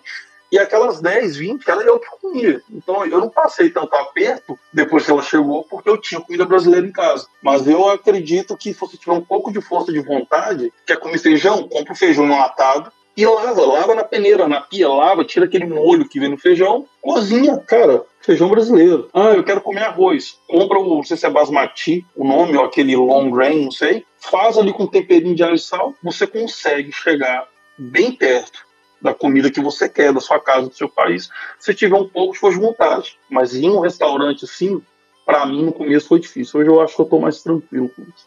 A coisa mais típica, assim, é tipo o quê? É comer mais carne, é mais peixe, é tipo o quê? Eles não têm comida típica, na verdade. É carne de porco, batata, nem basicamente isso daí. Gosto muito de carne. Batata não tem erro mesmo. Não. Não, batata é universal. E eles gostam muito de coisa doce. Então, tem até um amigo meu italiano que ele fala assim: ele tem um mestrado em business, não sei o quê. Ele fala: você quer saber o que, que o país come? Você vai no mercado e olha o que, que tem mais gôndola no mercado. Você vai aqui na Estônia, ela tem uma ou duas alas inteiras do mercado só de geleia. Geleia de tudo quanto é fruta que você imaginar e tal. Então, é um pessoal aqui que, até na empresa que eu fui trabalhar, Geleia de fruta e de vegetal. Não é só fruta, não. Geleia de tudo. Eram uns trem, umas coisas esquisitas pra gente, né? E na empresa que eu fui trabalhar lá na Wise, a empresa falava, temos snacks, que é startup, né? Então faz a propaganda de startup. Eu cheguei lá, tinha sucrilhos, aqueles sem açúcar, tipo um cornflakes, não sei, né? Sem o floco de milho sem açúcar, tinha umas duas granolas, fruta, iogurte, leite e suco. Eu falei, pô, mas não tem aí nada salgado, um creme cracker? Não tinha. E aí a segunda empresa que eu trabalhei, que foi aquela que eu ainda estava em processo na primeira vez que a gente gravou junto, ela era uma empresa americana. Então ela tinha pão de forma, presunto, mussarela, tomate, requeijão, assim, liberado. Então era uma coisa mais parecida com a brasileira. Eu juro pra você que eu já imaginei você pegando uma travessa de sucrilhos, tirando da mochila o pote de um Oh, quilo de ketchup, ketchup? tá ligado? Não, a empresa tinha ketchup, a empresa tinha ketchup. Tinha lá a quinta-feira da pizza, que era uma vez por mês que eles pediam pizza para a empresa inteira. Aí a empresa comprava ketchup, mas se não tivesse, o da minha mochila tava ali, aposta. Do cornflakes mesmo, né, cara? Afinal de contas é milho com ketchup. Não tem nada de errado nisso. É, banana, maçã, tudo. Salada de fruta, leite condensado, não, mas eu tenho ketchup, sério. E, e para você, Marcela, que, como o Peterson disse aí, você é exímia cozinheira, chegou aqui tudo sem tempero.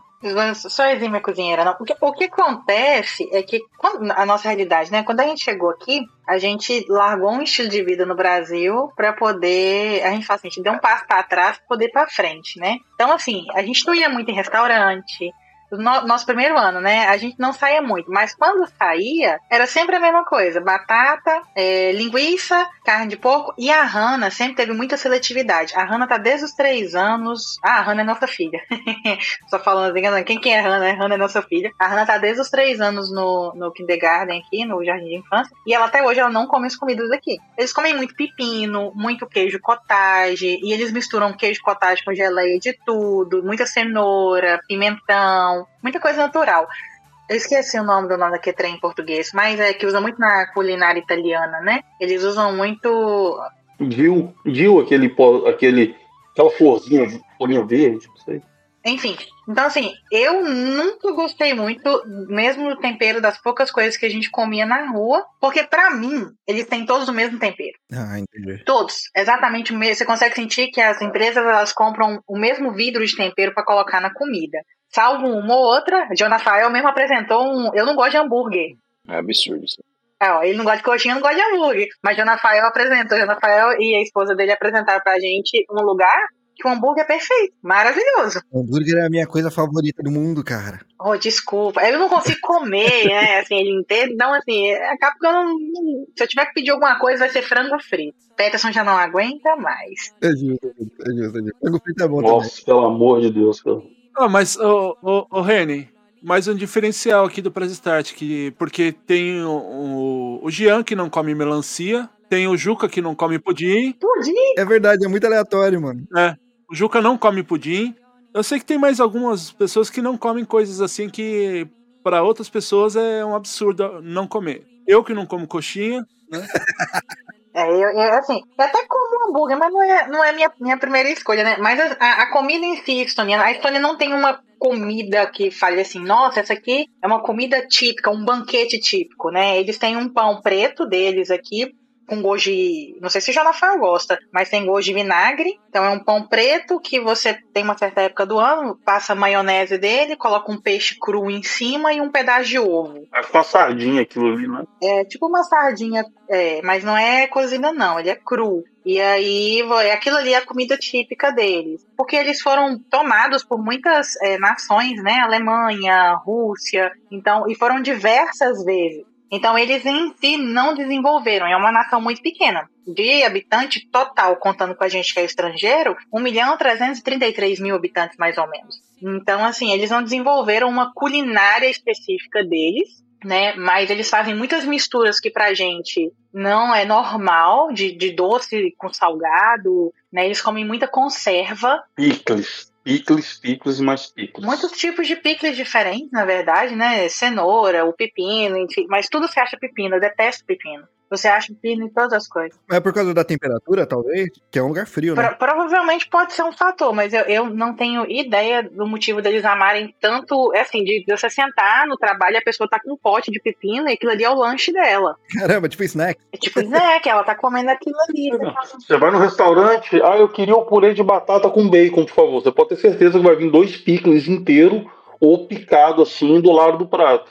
Picles aqui é o arroz com feijão, acompanha. É a porção de fritas do, do- da Estônia. Isso. Quando a gente chegou aqui, não tinha é, a quantidade de variedade de arroz, de feijão, de, de coisas diárias que a gente come no Brasil. Definitivamente não tinha. Você achava muito. Aqui tem muita bola de carne, muita salsicha, tem salsicha de tudo quanto é coisa.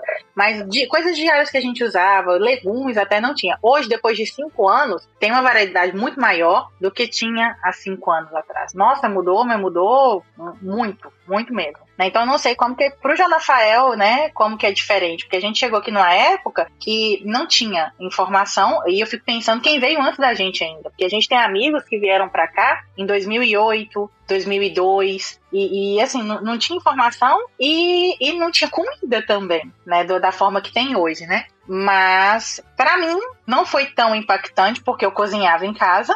Mas quando eu ia à rua era sempre a mesma coisa, era batata frita ou batata cozida e purê. Kebab. Kebab, que é muito kebab, muito, muito, muito kebab. Nossa, kebab é uma delícia, cara. E, e olha como é Deus, que. Só um adendo, como é que é estranho. Em dezembro a gente viajou no aniversário meu e da Hanna. A gente foi pra França e chegou lá, a gente foi pedir KFC. Que a louca do frango frito tava no mesmo Airbnb que eu, que é minha esposa. aí foi pedir o KFC e eu pedi hambúrguer. E aí no telefone eu falei, poxa, tira o picles, por favor. Manda dois. E o francês assim, monsieur, pickles? Eu Falei, pickles. Aí o cara, não tem pickles no hambúrguer. Eu falei, ah, não tem não.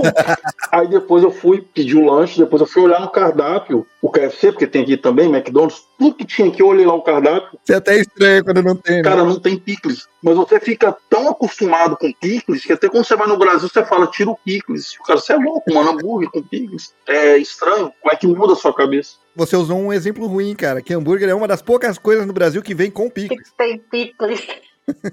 É. Ó, lá em Minas tem picles não, hein? Ah, Hoje tem mercado brasileiro aqui. Hoje tem um mercado América do Sul, né? O Catina, ele, ele tem alguns produtos brasileiros, uma paçoquinha, uma goiabada, bombom, marmelada, tem umas coisas legais, mas na época não tinha. Farofinha. Bom demais. Pô, eu tô numa saudade de farofa, cara. Ó, da Ioki, aqui tem. Nossa senhora.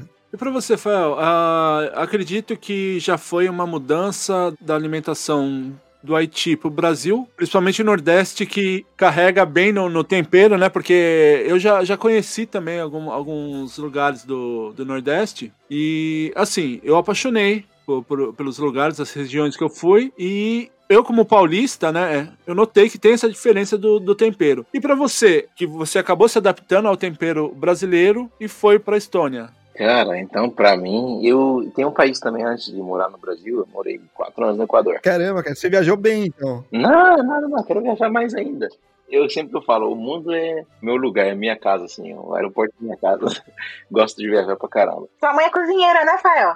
Sim, minha mãe é cozinheira. Minha esposa também cozinha muito bem, que isso aqui eu tenho que dar os créditos também. Cara, pra mim aqui foi muito difícil adaptar com a comida deles. Mas hoje, hoje, hoje, está bem mais tranquilo, porque quando a gente chegou não tinha muita variedade, tipo, não, não tava tão escasso quanto estava na época quando o Peterson e a Marcela chegaram, e não tava com tanta variedade hoje como, sei lá, num, você vai num mercado, num mercadinho africano, num mercadinho brasileiro, que é o caixinha que você pede, já consegue chegar mandioca e tal, ah, para você fazer umas comidas diferentes. Mas foi, foi, foi, foi bom para mim. Eu não tenho nenhum problema com qualquer tipo de comida. Aqui a única coisa, a única coisa que eu sinto falta daqui, que qualquer brasileiro que não, se não gostar disso, tem que começar a rever seus conceitos, é uma, um pastelzinho e um caldinho de cana, cara. Nossa, meu Deus do céu. Caldo de cana aqui não tem, cara. Oh, Maluco, eu encontrei caldo de cana aqui perto esses dias. Eu fiquei muito feliz, você não tem noção. Mas não era brasileiro, é que aqui perto tem. Aqui perto não, perto do meu trabalho, desculpa. Tem uma barraquinha, tem uma. Um, tipo um stand, assim. É vietnamita. Tem uns sanduíches vietnamitas lá. E lá eles também consomem caldo de cana, cara. Eu fiquei muito feliz. Você não tem noção de quão feliz eu fiquei, cara. Cara, caldo de cana, mas aqui. Caldo de cana aqui perto. Mas não tem o pastel. Aqui tem um negócio que chama tibureque, na verdade. Você já comeu, Janafael? Não, eu nunca comi isso. Tibureque. Ele é próximo, não recomendo nunca comer o de carne, porque eles pegam a massa do pastel, né? É porque eles falam que o pastel, eles dão várias raízes do pastel, né? Desde o Azerbaijão, Geórgia, China, ninguém sabe direito onde é que foi. Estão todos errados. O certo é o nosso. É isso. Estão todos É. errados. É, exatamente. Eles estão tão errados que eles pegam a massa do pastel e aí eles colocam a carne temperada crua, fecham e fritam. Então a carne ela cozinha dentro do pastel da massa. Não é gostoso. Agora, o de três queijos e queijo e tomate, aí ele lembra bastante o nosso pastel brasileiro e é, é gigante. É muito grande. Mas não é aquela. Pega o pastel de feira e coloca ele murcho. Ele é um pouquinho. Ele não é crocantão igual o de feira brasileiro. Ele fica meio murchiba. Mas é a mesma massa, é o mesmo visual do pastel brasileiro de feira. É tipo o pastel que você deixa pra comer à tarde. Que você comprou na feira de manhã e você deixa pra comer à tarde. E... Isso. Que não é ruim. Isso mesmo, isso não é ruim. Só é menos melhor. Menos melhor. Ó, ó, muito bom. Isso. Muito Isso, exatamente. o espírito da coisa é esse. Mas de fato, não tem aquele assim de pegar aquele frango com catupiry. E, não, não, não tem. Aquele carne com queijo e azeitona. Não, não, não, não tem. E não vende a massa no supermercado pra você fazer em casa? Não, vende não. Tem, tem uma cafeteria brasileira, hoje tem um café brasileiro aqui, mas eles não estão tendo pastel ultimamente. Pela última vez que eu pedi, eles não estão tendo pastel. Mas em termos de custo-benefício, às vezes a gente acaba preferindo pedir frango. Sempre cai no frango. Vai ter frango hoje, né? É o custo-benefício, isso aí, entendi.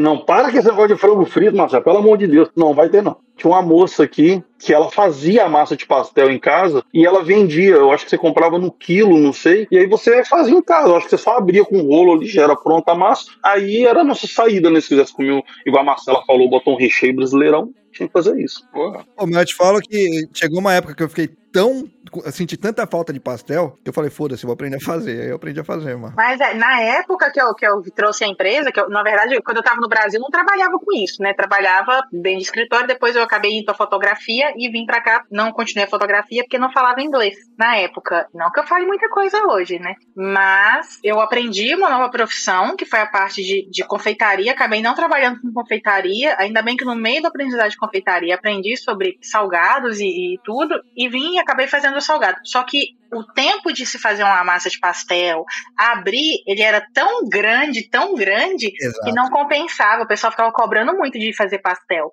Aí não compensava fazer isso. Então supria com outras coisas, outros salgados, empadão, todo tipo de salgado frito. Mas o pastel em si, nossa, aquilo tem que valorizar, viu? É o motivo, aliás, de não fazer com tanta constância, cara, porque demora, mano, dá um trabalhinho, dá um trabalhinho. Leva tempo. Isso eu acho que pra todo mundo que vai morar pra fora do Brasil acaba ativando essa, essa skill, né? De, de aprender a fazer essas coisas. Porque aqui também eu aprendi a fazer esfirra. Aberta? Isso, isso, aberta.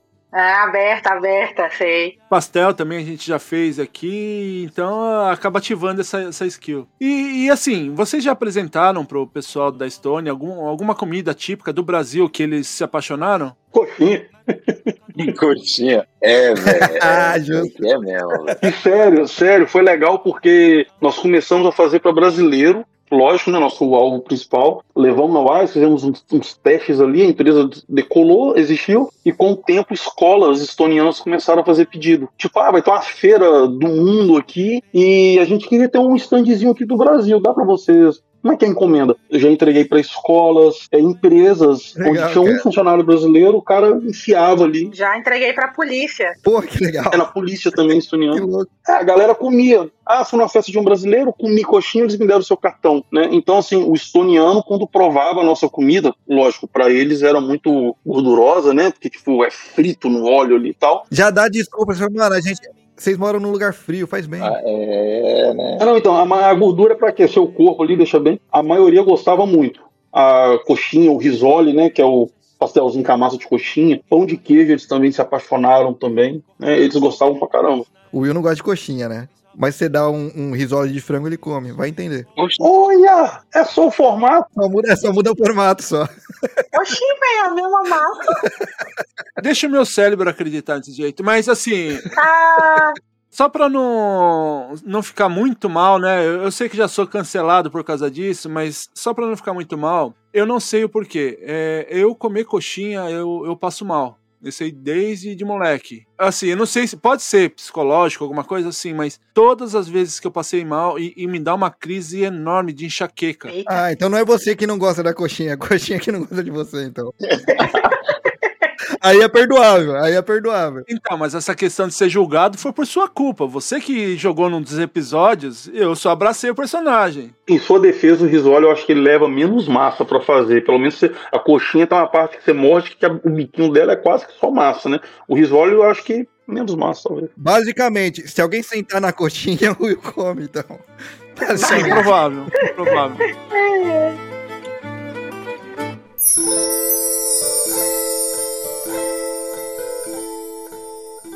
A gente já tá quase encerrando aqui. É, eu queria pedir para vocês deixarem pro pessoal dicas básicas, assim, bem rápido, para quem pensa em ir morar na Estônia. Porque eu sei que se a gente for falar isso aí é um episódio só elogiando e, e criticando as coisas, mas assim, os pontos positivos e os negativos, na opinião de vocês, da Estônia. E o que seria bom também de preparar pra ir, por exemplo, no mínimo, sei lá, saber inglês, pelo menos. Coisa assim, sabe? Que facilitaria muito a ida de alguém. Fala pra nós primeiro, Fael. Fael chegou tem dois anos só. Primeira recomendação, vai Israel.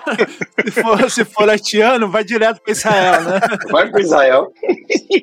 Se for haitiano, deixa eu ver. Se for haitiano, tem uma fé, uma fé muito grande e não desistir. Isso, e ora bastante isso. Não, mas, cara, no meu ponto de vista hoje, na minha realidade aqui na Estônia, eu recomendaria vir bastante pela educação. Se você quiser estudar, pelo menos na a, a faculdade que minha esposa está fazendo, que é International Business Administration, que é a administração internacional de empresas, eu recomendo vir bastante, que aqui é um ponto focal, que é, que é um ponto muito bom na educação em si. E aqui não é tão diverso a cultura, tipo, você que é brasileiro, você vai meio que acabar. Ponto ruim que eu posso dizer, né? Você, como o povo brasileiro, que eu também me encaixo um pouco também, que é mais alegre, que é mais comunicativo, aqui você vai ter um baque muito grande, que o pessoal é mais na deles, o pessoal é mais tranquilo, pode ser mais o pessoal um pouco mais frio. Às vezes você acaba mesmo ficando doente de não ter essa interação com as pessoas, de sei, lá, as pessoas estão do seu lado ali no Brasil, no busão mesmo, puxa assunto com qualquer um. Eu sou desse tipo de pessoas extrovertidas, mas tem pessoas no Brasil também que são mais introvertidas. Mas aqui parece que todos são introvertidos. Se você começa a falar meio alto aqui, eles mandam você fazer silêncio e tal. E esse choque cultural e a comida em si. Eu, se for uma pessoa igual eu, que gosta de comer, minha esposa cozinha bastante bem e eu acabo fazendo bastante comida haitiana também em casa. E comida haitiana e brasileira aqui em casa é hum, é feito por nós mesmos, mas quando sair para fora tem que levar um ketchup na bolsa, que nem eu fui Mas esse seria um, um dos pontos positivos, pela educação, na tecnologia daqui, e a área de TI também, como aqui, tem várias tecnologias diferentes, eu recomendaria pra caramba vir pra cá. É, não é um país mil maravilhas, como todos os lugares têm os seus problemas. A grama do vizinho sempre vai ser mais verde. E o frio, que se você não gostar de frio, é, não adianta. É justo. Eu recomendaria vir, sim, pelo menos aí com o básico, quando eu digo básico do inglês, é a pessoa já conseguir levar pelo menos uma conversa, e ali no, no B1 pelo menos. Porque muitas, muitas mulheres vêm como acompanhantes, né, dos seus esposos, e elas chegam aqui elas acabam por não trabalhar mais. Elas acabam por não encontrar emprego na área que elas trabalhavam anteriormente. Tipo, se uma professora vier para cá, desiste. Você vai ser professor de português. Se você souber inglês, você pode dar aula de inglês numa escola de inglês, né? Mas um professor de matemática, ele precisa, se ele não souber inglês, né, ele vai ter que saber estoniano, se ele for trabalhar numa rede pública, que é uma coisa que eles precisam muito aqui é de professor, inclusive. Né? Então, assim, vim também, a, a gente, infelizmente, em cinco anos, existiram muitas coisas que não nos permitiram, de fato, começar a aprender o estoniano. Só que hoje se tornou dentro da nossa casa uma necessidade, porque a nossa filha agora ela vai para a escola regular, né? Então, ela precisa de ajuda, vai precisar de ajuda nas tarefas e etc e tal. Então, vim com essa coisa porque muitas pessoas vêm com a coisa assim, já falo inglês, não preciso aprender o estoniano, porque a maioria das pessoas falam inglês. A realidade não é essa. O país é muito antigo, é feito de muitos idosos, né? E esses idosos eles não falam inglês, muitos adultos também não falam inglês. Então, saber ali o mínimo do, do estoniano é bom e o próprio governo ele, ele dá pra gente, né? O A1 e o A2 do estoniano. Você tem que ter só um trabalho normal, igual no meu caso, eu não tenho um trabalho normal, eu troco de turno a cada quatro dias e eu não consigo pegar essas é, regalias, vamos dizer assim, esses benefícios que o governo dá. Faço por isso também. Você também? O Reni, ele chegou a estudar, né, Reni? Sim, sim. E tem um curso oferecido também, mas é, você tem que ter um mínimo de presença no curso. Sim, né? isso. Só que eu não consigo fazer porque eu trabalho agora, devido às condições do trabalho, eu tô num turno só, mas. Mas era turno alternado, né? Eu trabalho uma semana de dia e uma semana de noite, então eu não consigo fazer esse curso. É, eu trabalho em três turnos alternados, né? Cada quatro dias alterna para manhã, tarde e noite. Então, assim, não, não dá. No três turnos. Três turnos. Durante um mês eu faço três. Manhã, tarde e noite, não. Dia, noite e madrugada, né? Você cobra as 24 horas. Dia, noite, madrugada, isso, né? E né, não trabalho em fábrica, não, eu trabalho num estúdio, mas como o estúdio é 24 horas, né? E é, gravações são 24 horas, então tem que fazer a rotação, né? E enfim, assim, saber o mínimo de inglês, se a pessoa quer, ela, ela quer levar a carreira dela, porque eu não falo estoniano, mas a minha empresa, ela funciona 100% em inglês. Né? Então eu preciso ali saber o mínimo de inglês para poder tentar desenvolver em algum trabalho. Tá disposto, é, como o Jonafael falou, a aguentar o frio. Não é brincadeira. Eu não sei quantos graus estão agora, mas ontem saí do trabalho e tava a sensação de menos 22. Caramba, cara. E eu fui pro centro, eu fui sair do trabalho de madrugada, saí 8 da manhã, né? Trabalhei a madrugada, e eu fui pro centro organizar coisa do aniversário deles. Então, andei ali até uma hora da tarde, menos 22, né? Então, vim preparado para um frio que ele realmente, ele às vezes é complicado mentalmente para algumas pessoas. Vim preparado para poder construir novas relações e recomendo muito não ficar no meio de brasileiros. Não fica no meio de brasileiro, porque o nosso grande erro de ter chegado aqui foi ter se isolado na comunidade brasileira. Não se isole. Tenha seus amigos brasileiros, tenha sua comunidade, sua rede de apoio, porque você precisa disso. Não é a mesma coisa você ter uma rede de apoio internacional do que você ter alguém que converse na sua própria língua, que entenda seus próprios costumes, mas não se isole só nisso. Eu tinha muito. Gente, eu tinha medo de ir na rua. Eu tinha medo das pessoas me abordarem e eu não sabia o que. E já tinha Google Tradutor, né? Já acaba ali o auxílio do Google Tradutor se precisasse. Mas não, não, não se isole. Se eu não tivesse me isolado, eu não teria levado três anos para poder conseguir um emprego, eu não teria é, levado três anos para conseguir desenvolver o inglês que eu falo, e ainda falo, já teria, se eu tiver, não tivesse me isolado, eu já estaria falando estoniano, provavelmente, do jeito que eu falo inglês hoje. Né? Então, a maior dica é não se isole na sua própria comunidade, tenha seus amigos que falem sua própria língua, mas tenha coragem de se jogar na comunidade que você vive e devolver para ela o que ela proporciona para você. E para você, Peterson? Sobrou o quê? A primeira coisa, você precisa de uma passagem para Israel, a segunda uma garrafa de ketchup, a terceira, não tô brincando. É, cara, então, assim, a, a, o que eu falo de vir para a Estônia, eu diria que isso serve talvez para as pessoas que vão morar fora em qualquer país. A primeira coisa que eu falo é o inglês. Já teve muito amigo meu que tem a capacidade técnica, o cara é até TI e tal. Pô, eu queria ir aí pra Estônia, eu tô vendo o Instagram seu da Marcela, pá, tô acompanhando vocês. Tá, como é que tá seu inglês? Putz, não falo. Não tem como. É impossível você vir para cá sem inglês e você arrumar um trampo. Você vai ter que ir para iniciativa privada, é, privada, você vai ter que empreender. Uma pergunta. É mais fácil alguém que tem bastante experiência em TI, mas não fala inglês ou fala pouco inglês, conseguir um trampo aí? Ou um cara que tá começando no TI, mas fala inglês? Ou é impossível para os dois? João Rafael, você que é do TI aí. No, o TI e o inglês não sei se é o inglês C2, ser um fluentaço, né? Só precisa se comunicar com a sua equipe ali, né? Isso, se, faz, se fazer entender. Mas hoje em dia, pelo jeito que está o mercado, e também desde a época que, a época que eu, quando eu entrei, um iniciante na área de TI, com um ano ou dois anos de experiência, até conseguiria, mais ou menos. Mas hoje em dia, você precisa ter um, um nível um pouco mais avançado na área de TI, porque aqui, o mercado de TI hoje está um pouco, não saturado, mas está passando por um. Tá chegando lá. Saturado. Tá, tá mais ou menos chegando lá. E então eles precisam de alguém que faça a parada acontecer. E programador brasileiro é muito bom é muito bom. Profi não é só programador, profissional brasileiro em si é muito bom, porque faz mais da conta, faz muito mais do que é pedido. Então, aqui um profissional brasileiro que está entrando na carreira, saindo um pouco da área de júnior, um pouco para o sênior, tem possibilidades aqui, mas um pouco menos de possibilidade para quem já é sênior na área, que já sabe, faz. E com o inglês, que não precisa ser um inglês, porque inglês não é aqui a língua,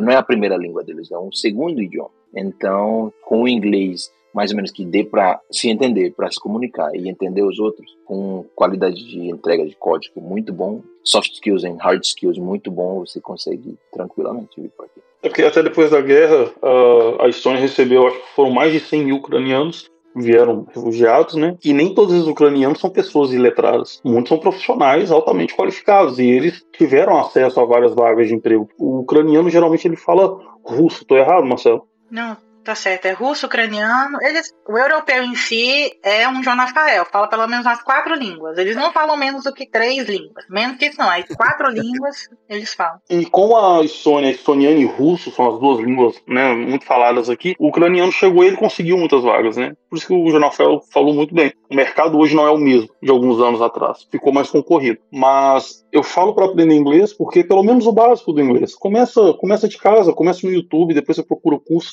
cada um tem uma forma de aprender, mas não tente sair do Brasil, a não ser que você vá para Portugal, né? Ou algum país de língua portuguesa onde fala português. Mas não tente sair do Brasil se você não tem o um mínimo, pelo menos do inglês. Não vou falar língua local, porque aprender estoniano, até para quem está aqui, é difícil. Mas não vá sem o um mínimo do inglês, porque você vai precisar se comunicar. Então a primeira coisa que eu falaria é idioma. Se prepare. A segunda coisa que eu diria é ter a mente aberta. Eu fico muito triste quando eu vejo algumas pessoas que chegam aqui e a pessoa só critica. Da hora que põe o pé aqui na Estônia até o último dia que fica, porque geralmente não aguenta muito vai embora. A pessoa critica a comida, critica o povo que é frio, critica isso, o sistema de transporte, sei lá o que, sei lá o que.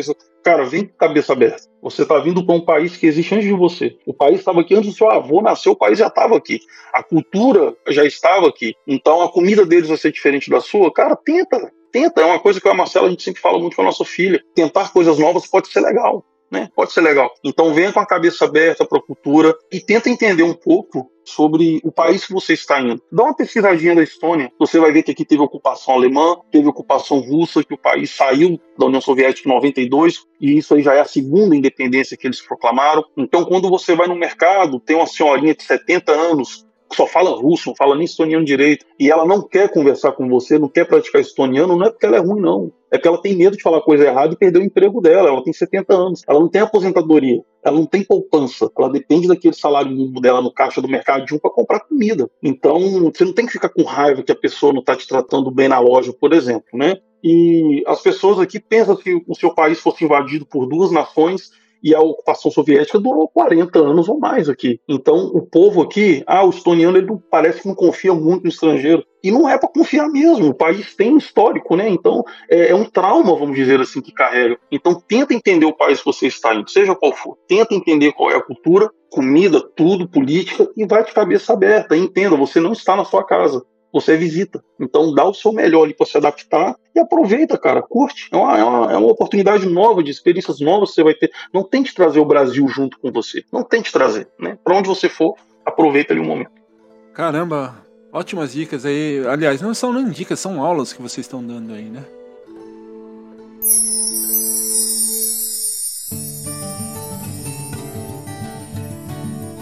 Bom, uma essência aqui do Press Start para quem já ouve aí, é, é, a gente falar sobre perrengues. Vocês poderiam contar aí de uma forma breve aí é, algum perrengue que vocês tenham passado aí na, na Estônia? O Tiaguinho contou, a, o, tipo, a ida dele foi um perrengue, né? é. é. Mas assim, sei lá, alguma, alguma coisa que com estoniano ou, ou que você tenha passado aí, não para ir no país, que senão, que senão aí no, só o, o relato do, do Fael aí já. Mas assim, que você tenha passado, ou por dificuldade na língua, ou algum perrengue que vocês tenham passado aí na Estônia. Que não envolva ketchup, né? Ou que envolva, mas não o fato para você só colocar na mesa ali. É, eu posso começar. No meu caso, não passei tantos perrengues assim de uma coisa específica. Mas uns, é aquele perrengue que a gente fala que é, é mais na questão, não foi na documentação, mas tipo de locomoção aqui. Antes, quando eu cheguei aqui, não conhecia. Tanto que perrengue foi difícil a gente passar porque a gente já tinha esse apoio da Marcela, esse apoio. Mas foram em si em procurar nosso segundo apartamento que nós estamos morando aqui. Porque chega um tempo onde você vai visitar um, um apartamento, não, não tem tantos apartamentos disponíveis assim para você alugar. E você acaba encontrando um e alguém já pegou. E mas sim, saímos do, do primeiro apartamento que a gente estava para um apartamento maior e tal, é, mas naquele, naquela busca em si. Tem vários apartamentos disponíveis, mas tem que aquele que você gosta em si você tem que pechinchar um pouco até encontrar ele. Que falar nas fotos, né? As fotos bonitas no site, quando você vai ver o apartamento, parece que a guerra tá acontecendo é lá dentro do apartamento. É difícil. Sim, o Reino passou por isso recentemente. Acabei de passar por isso.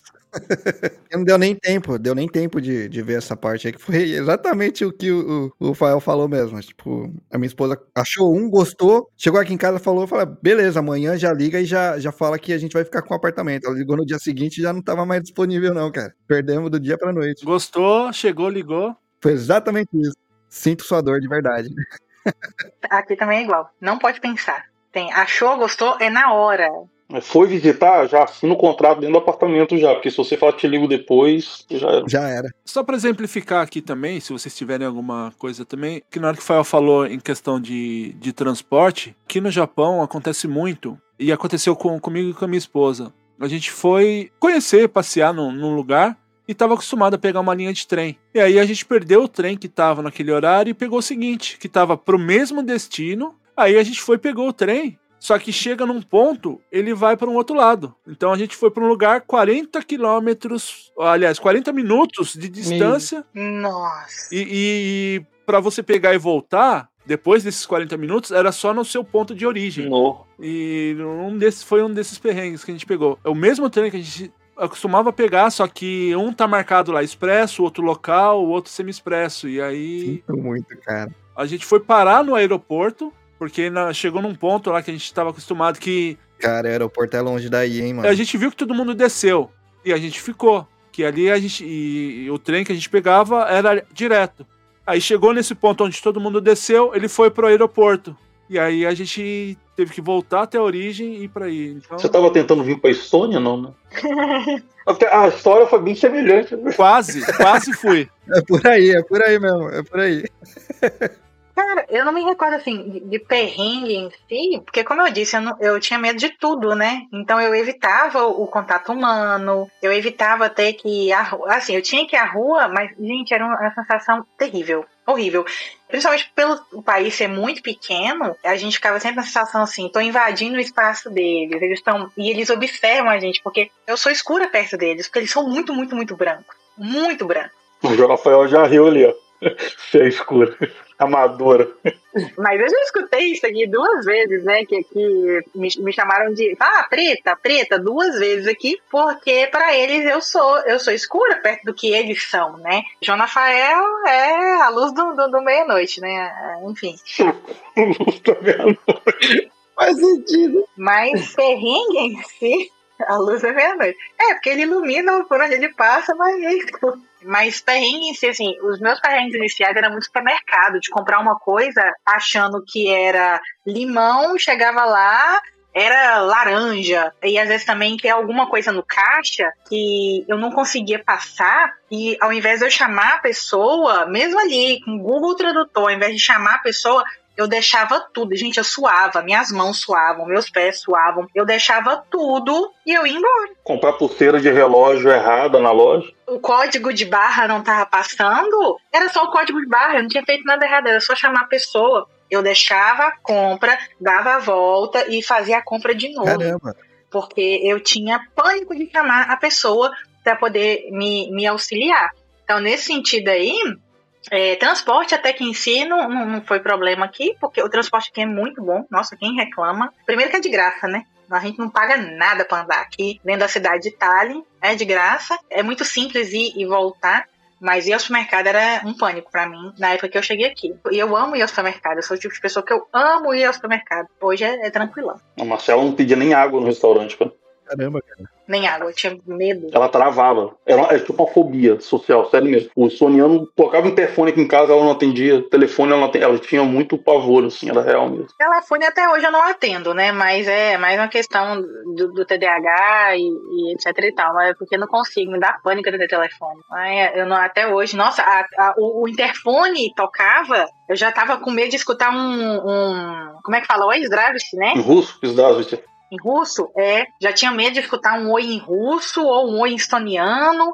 E era um desespero que só. Hoje eu ainda atendo, mas não gosto muito, não. E o do Peterson a gente sabe que é ser empalado outra vez, né? Não, não, desculpa, desculpa.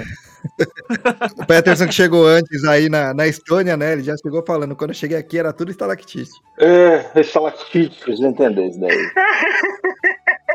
É, estalactite. tem que mandar pro João Rafael aí o, o, o link daquele episódio, cara. O cara da Romênia, a gente começou a zoar ele com Conde, Conde Drácula e daqui a pouco. E se ele empalasse com gelo, né? Lá, estalactite, o assunto é. O Pet já passou aperto em hospital, Pet já passou aperto de multa de carro, de, de várias coisas aí. Eu achei que eu tava infartando e era só peido preso Nossa, dentro do estômago. Gente, era só. Menos mal, né? Eu tô rindo, mas já passei por isso já, cara. A ambulância foi buscar ele. Passei por isso no Brasil e repeti a dose aqui na história porque minha vida tava sem graça, eu quero emoção. Você não imagina, você dentro da ambulância, a mulher pegando sangue dentro da ambulância, tudo normal, e daqui a pouco o exame sair, não era gás, senhor, não era infarto, não. É difícil. Mas assim, se eu tivesse que escolher um perrengue pra falar, era esse da multa de trânsito que a Marcela falou. É, a empresa que eu trabalhava, depois da Wise, ela teve um layoff teve dois rounds de layoff, fui afetado no segundo. E quando foi afetado, eu falei, bem, eu tenho que mudar meu visto agora, né? Ou eu pendurava no da Marcela como um esposo, só que ela estava pendurada em mim como esposa, ela não trocou o visto quando foi para a empresa. E aí a saída era aplicar para um visto diferente, que você adquire depois de morar e trabalhar aqui três anos, que esse visto você pode aplicar para qualquer empresa, independente dela dar visto ou não. Né? Uh, e você pode estudar em qualquer escola, independente se o seu estudo na escola vai te dar o visto de residência ou não. É o, é o primeiro passo antes de pedir a, a residência permanente, né? Aí depois disso a cidadania, se você quiser. E eu fui aplicar, e quando eu apliquei, é um mês que demora o processo. Passo duas semanas, geralmente mudam as perguntas, por que, você quer ficar na Estônia, por que, que você gosta daqui? E depois de mais duas semanas, geralmente o cartão sai a notícia que saiu, você vai lá pegar. E passou duas semanas, uma semana, me mandaram um e-mail, a polícia mandou um e-mail gigante estoniano, relacionado a uma multa de trânsito que eu tomei em setembro do ano anterior. Eu estava na estrada, o limite aqui geralmente é 120, eu estava 95, só que eu estava passando por um lugar que era trecho em obras, em construção, então o limite vai para 70. Eu fiquei muito preocupado em não bater no carro da frente, fiquei 95, fui parado pela polícia,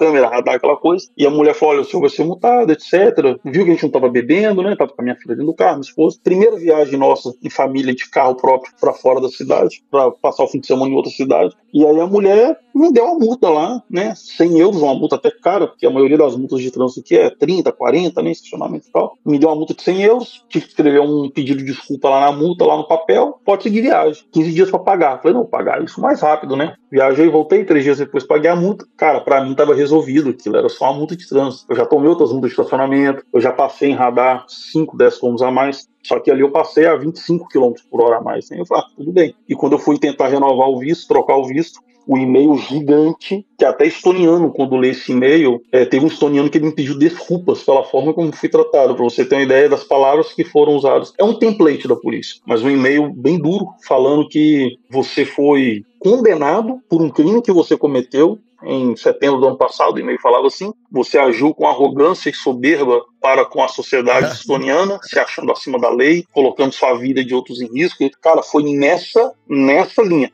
E aí falava que, de acordo com o artigo tal, eles tinham uma base legal para negar a minha permanência na Estônia, etc. e tal. E aí pediram para eu escrever um e-mail respondendo como eu me sentia com relação a esse ocorrido e como eu me sinto em relação às leis estonianas em geral, ao cumprimento delas. Cara, fiz um de volta para minha terra, né, do Luciano Huck, mandei uma carta gigantesca para eles, em inglês mesmo. Cara, eu sentei no chão e a falar, eu peguei e-mail, cara. Falei, agora acabou o sonho, né? Vai voltar todo mundo pro Brasil, né? E eles falaram que poderia demorar por causa disso, poderia demorar até três, quatro meses para vir a resposta. E até lá o meu visto já teria expirado. Eu saí da empresa, tem 90 dias foi embora. Então foi um. Fevereiro do ano passado foi um mês aqui em casa, assim, muito tenso, muito tenso por causa disso. E aí eu fui na polícia, tirar dúvida, né? Tem aqui um, um lugar que se chama International House of Stone, fui lá tirar dúvida, e a policial, para me tranquilizar, entre aspas, falou: olha, se eu, qualquer amigo meu, tomar uma multa dessa, a gente perde nosso emprego na mesma hora. Aí eu falei, nossa, obrigado, moço, era tudo que eu precisava ouvir, né? Era tudo que eu queria ouvir. Enfim, deu certo, né? Mandei o um e-mail, eles aceitaram o meu pedido de desculpas. Essa multa ela ainda ficou aberta um ano. Ela fica aberta no sistema, depois de um ano ela arquiva, e depois de nove anos ela deleta. Então o problema é que a multa tinha sido recente. Então, se você entrar no site de registro criminal da Estônia, eu tenho uma, uma linha escrita lá. Eu tenho um crime que eu cometi e fui julgado. Como eu não fui pra cadeia, nem matei ninguém, não bati carro em lugar nenhum, é contravenção penal, né? Que foi caracterizado. Mas foi um susto muito grande, né? Foi um susto muito grande pra gente. E, cara, esse foi o meu maior perrengue aí foi isso daí. Caramba, cara. Caramba, eu não, não imaginava isso não. Se, se fosse aplicada uma coisa dessa no Brasil, acho que 80% dos brasileiros estavam presos, né?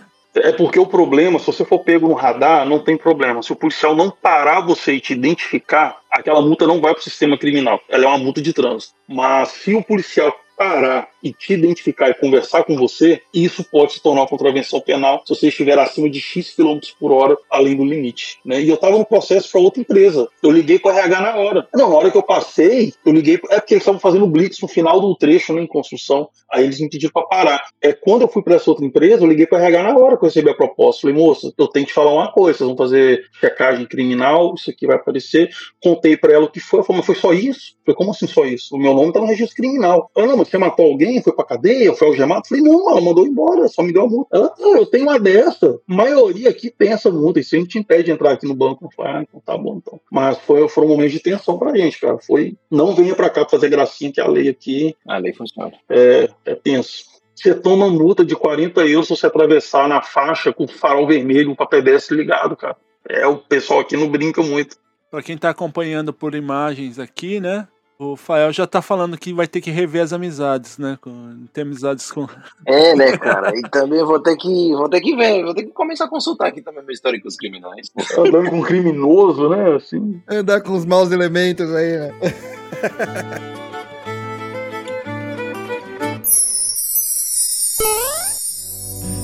Você está ouvindo Press Starcast, sua revista digital do mundo para o mundo.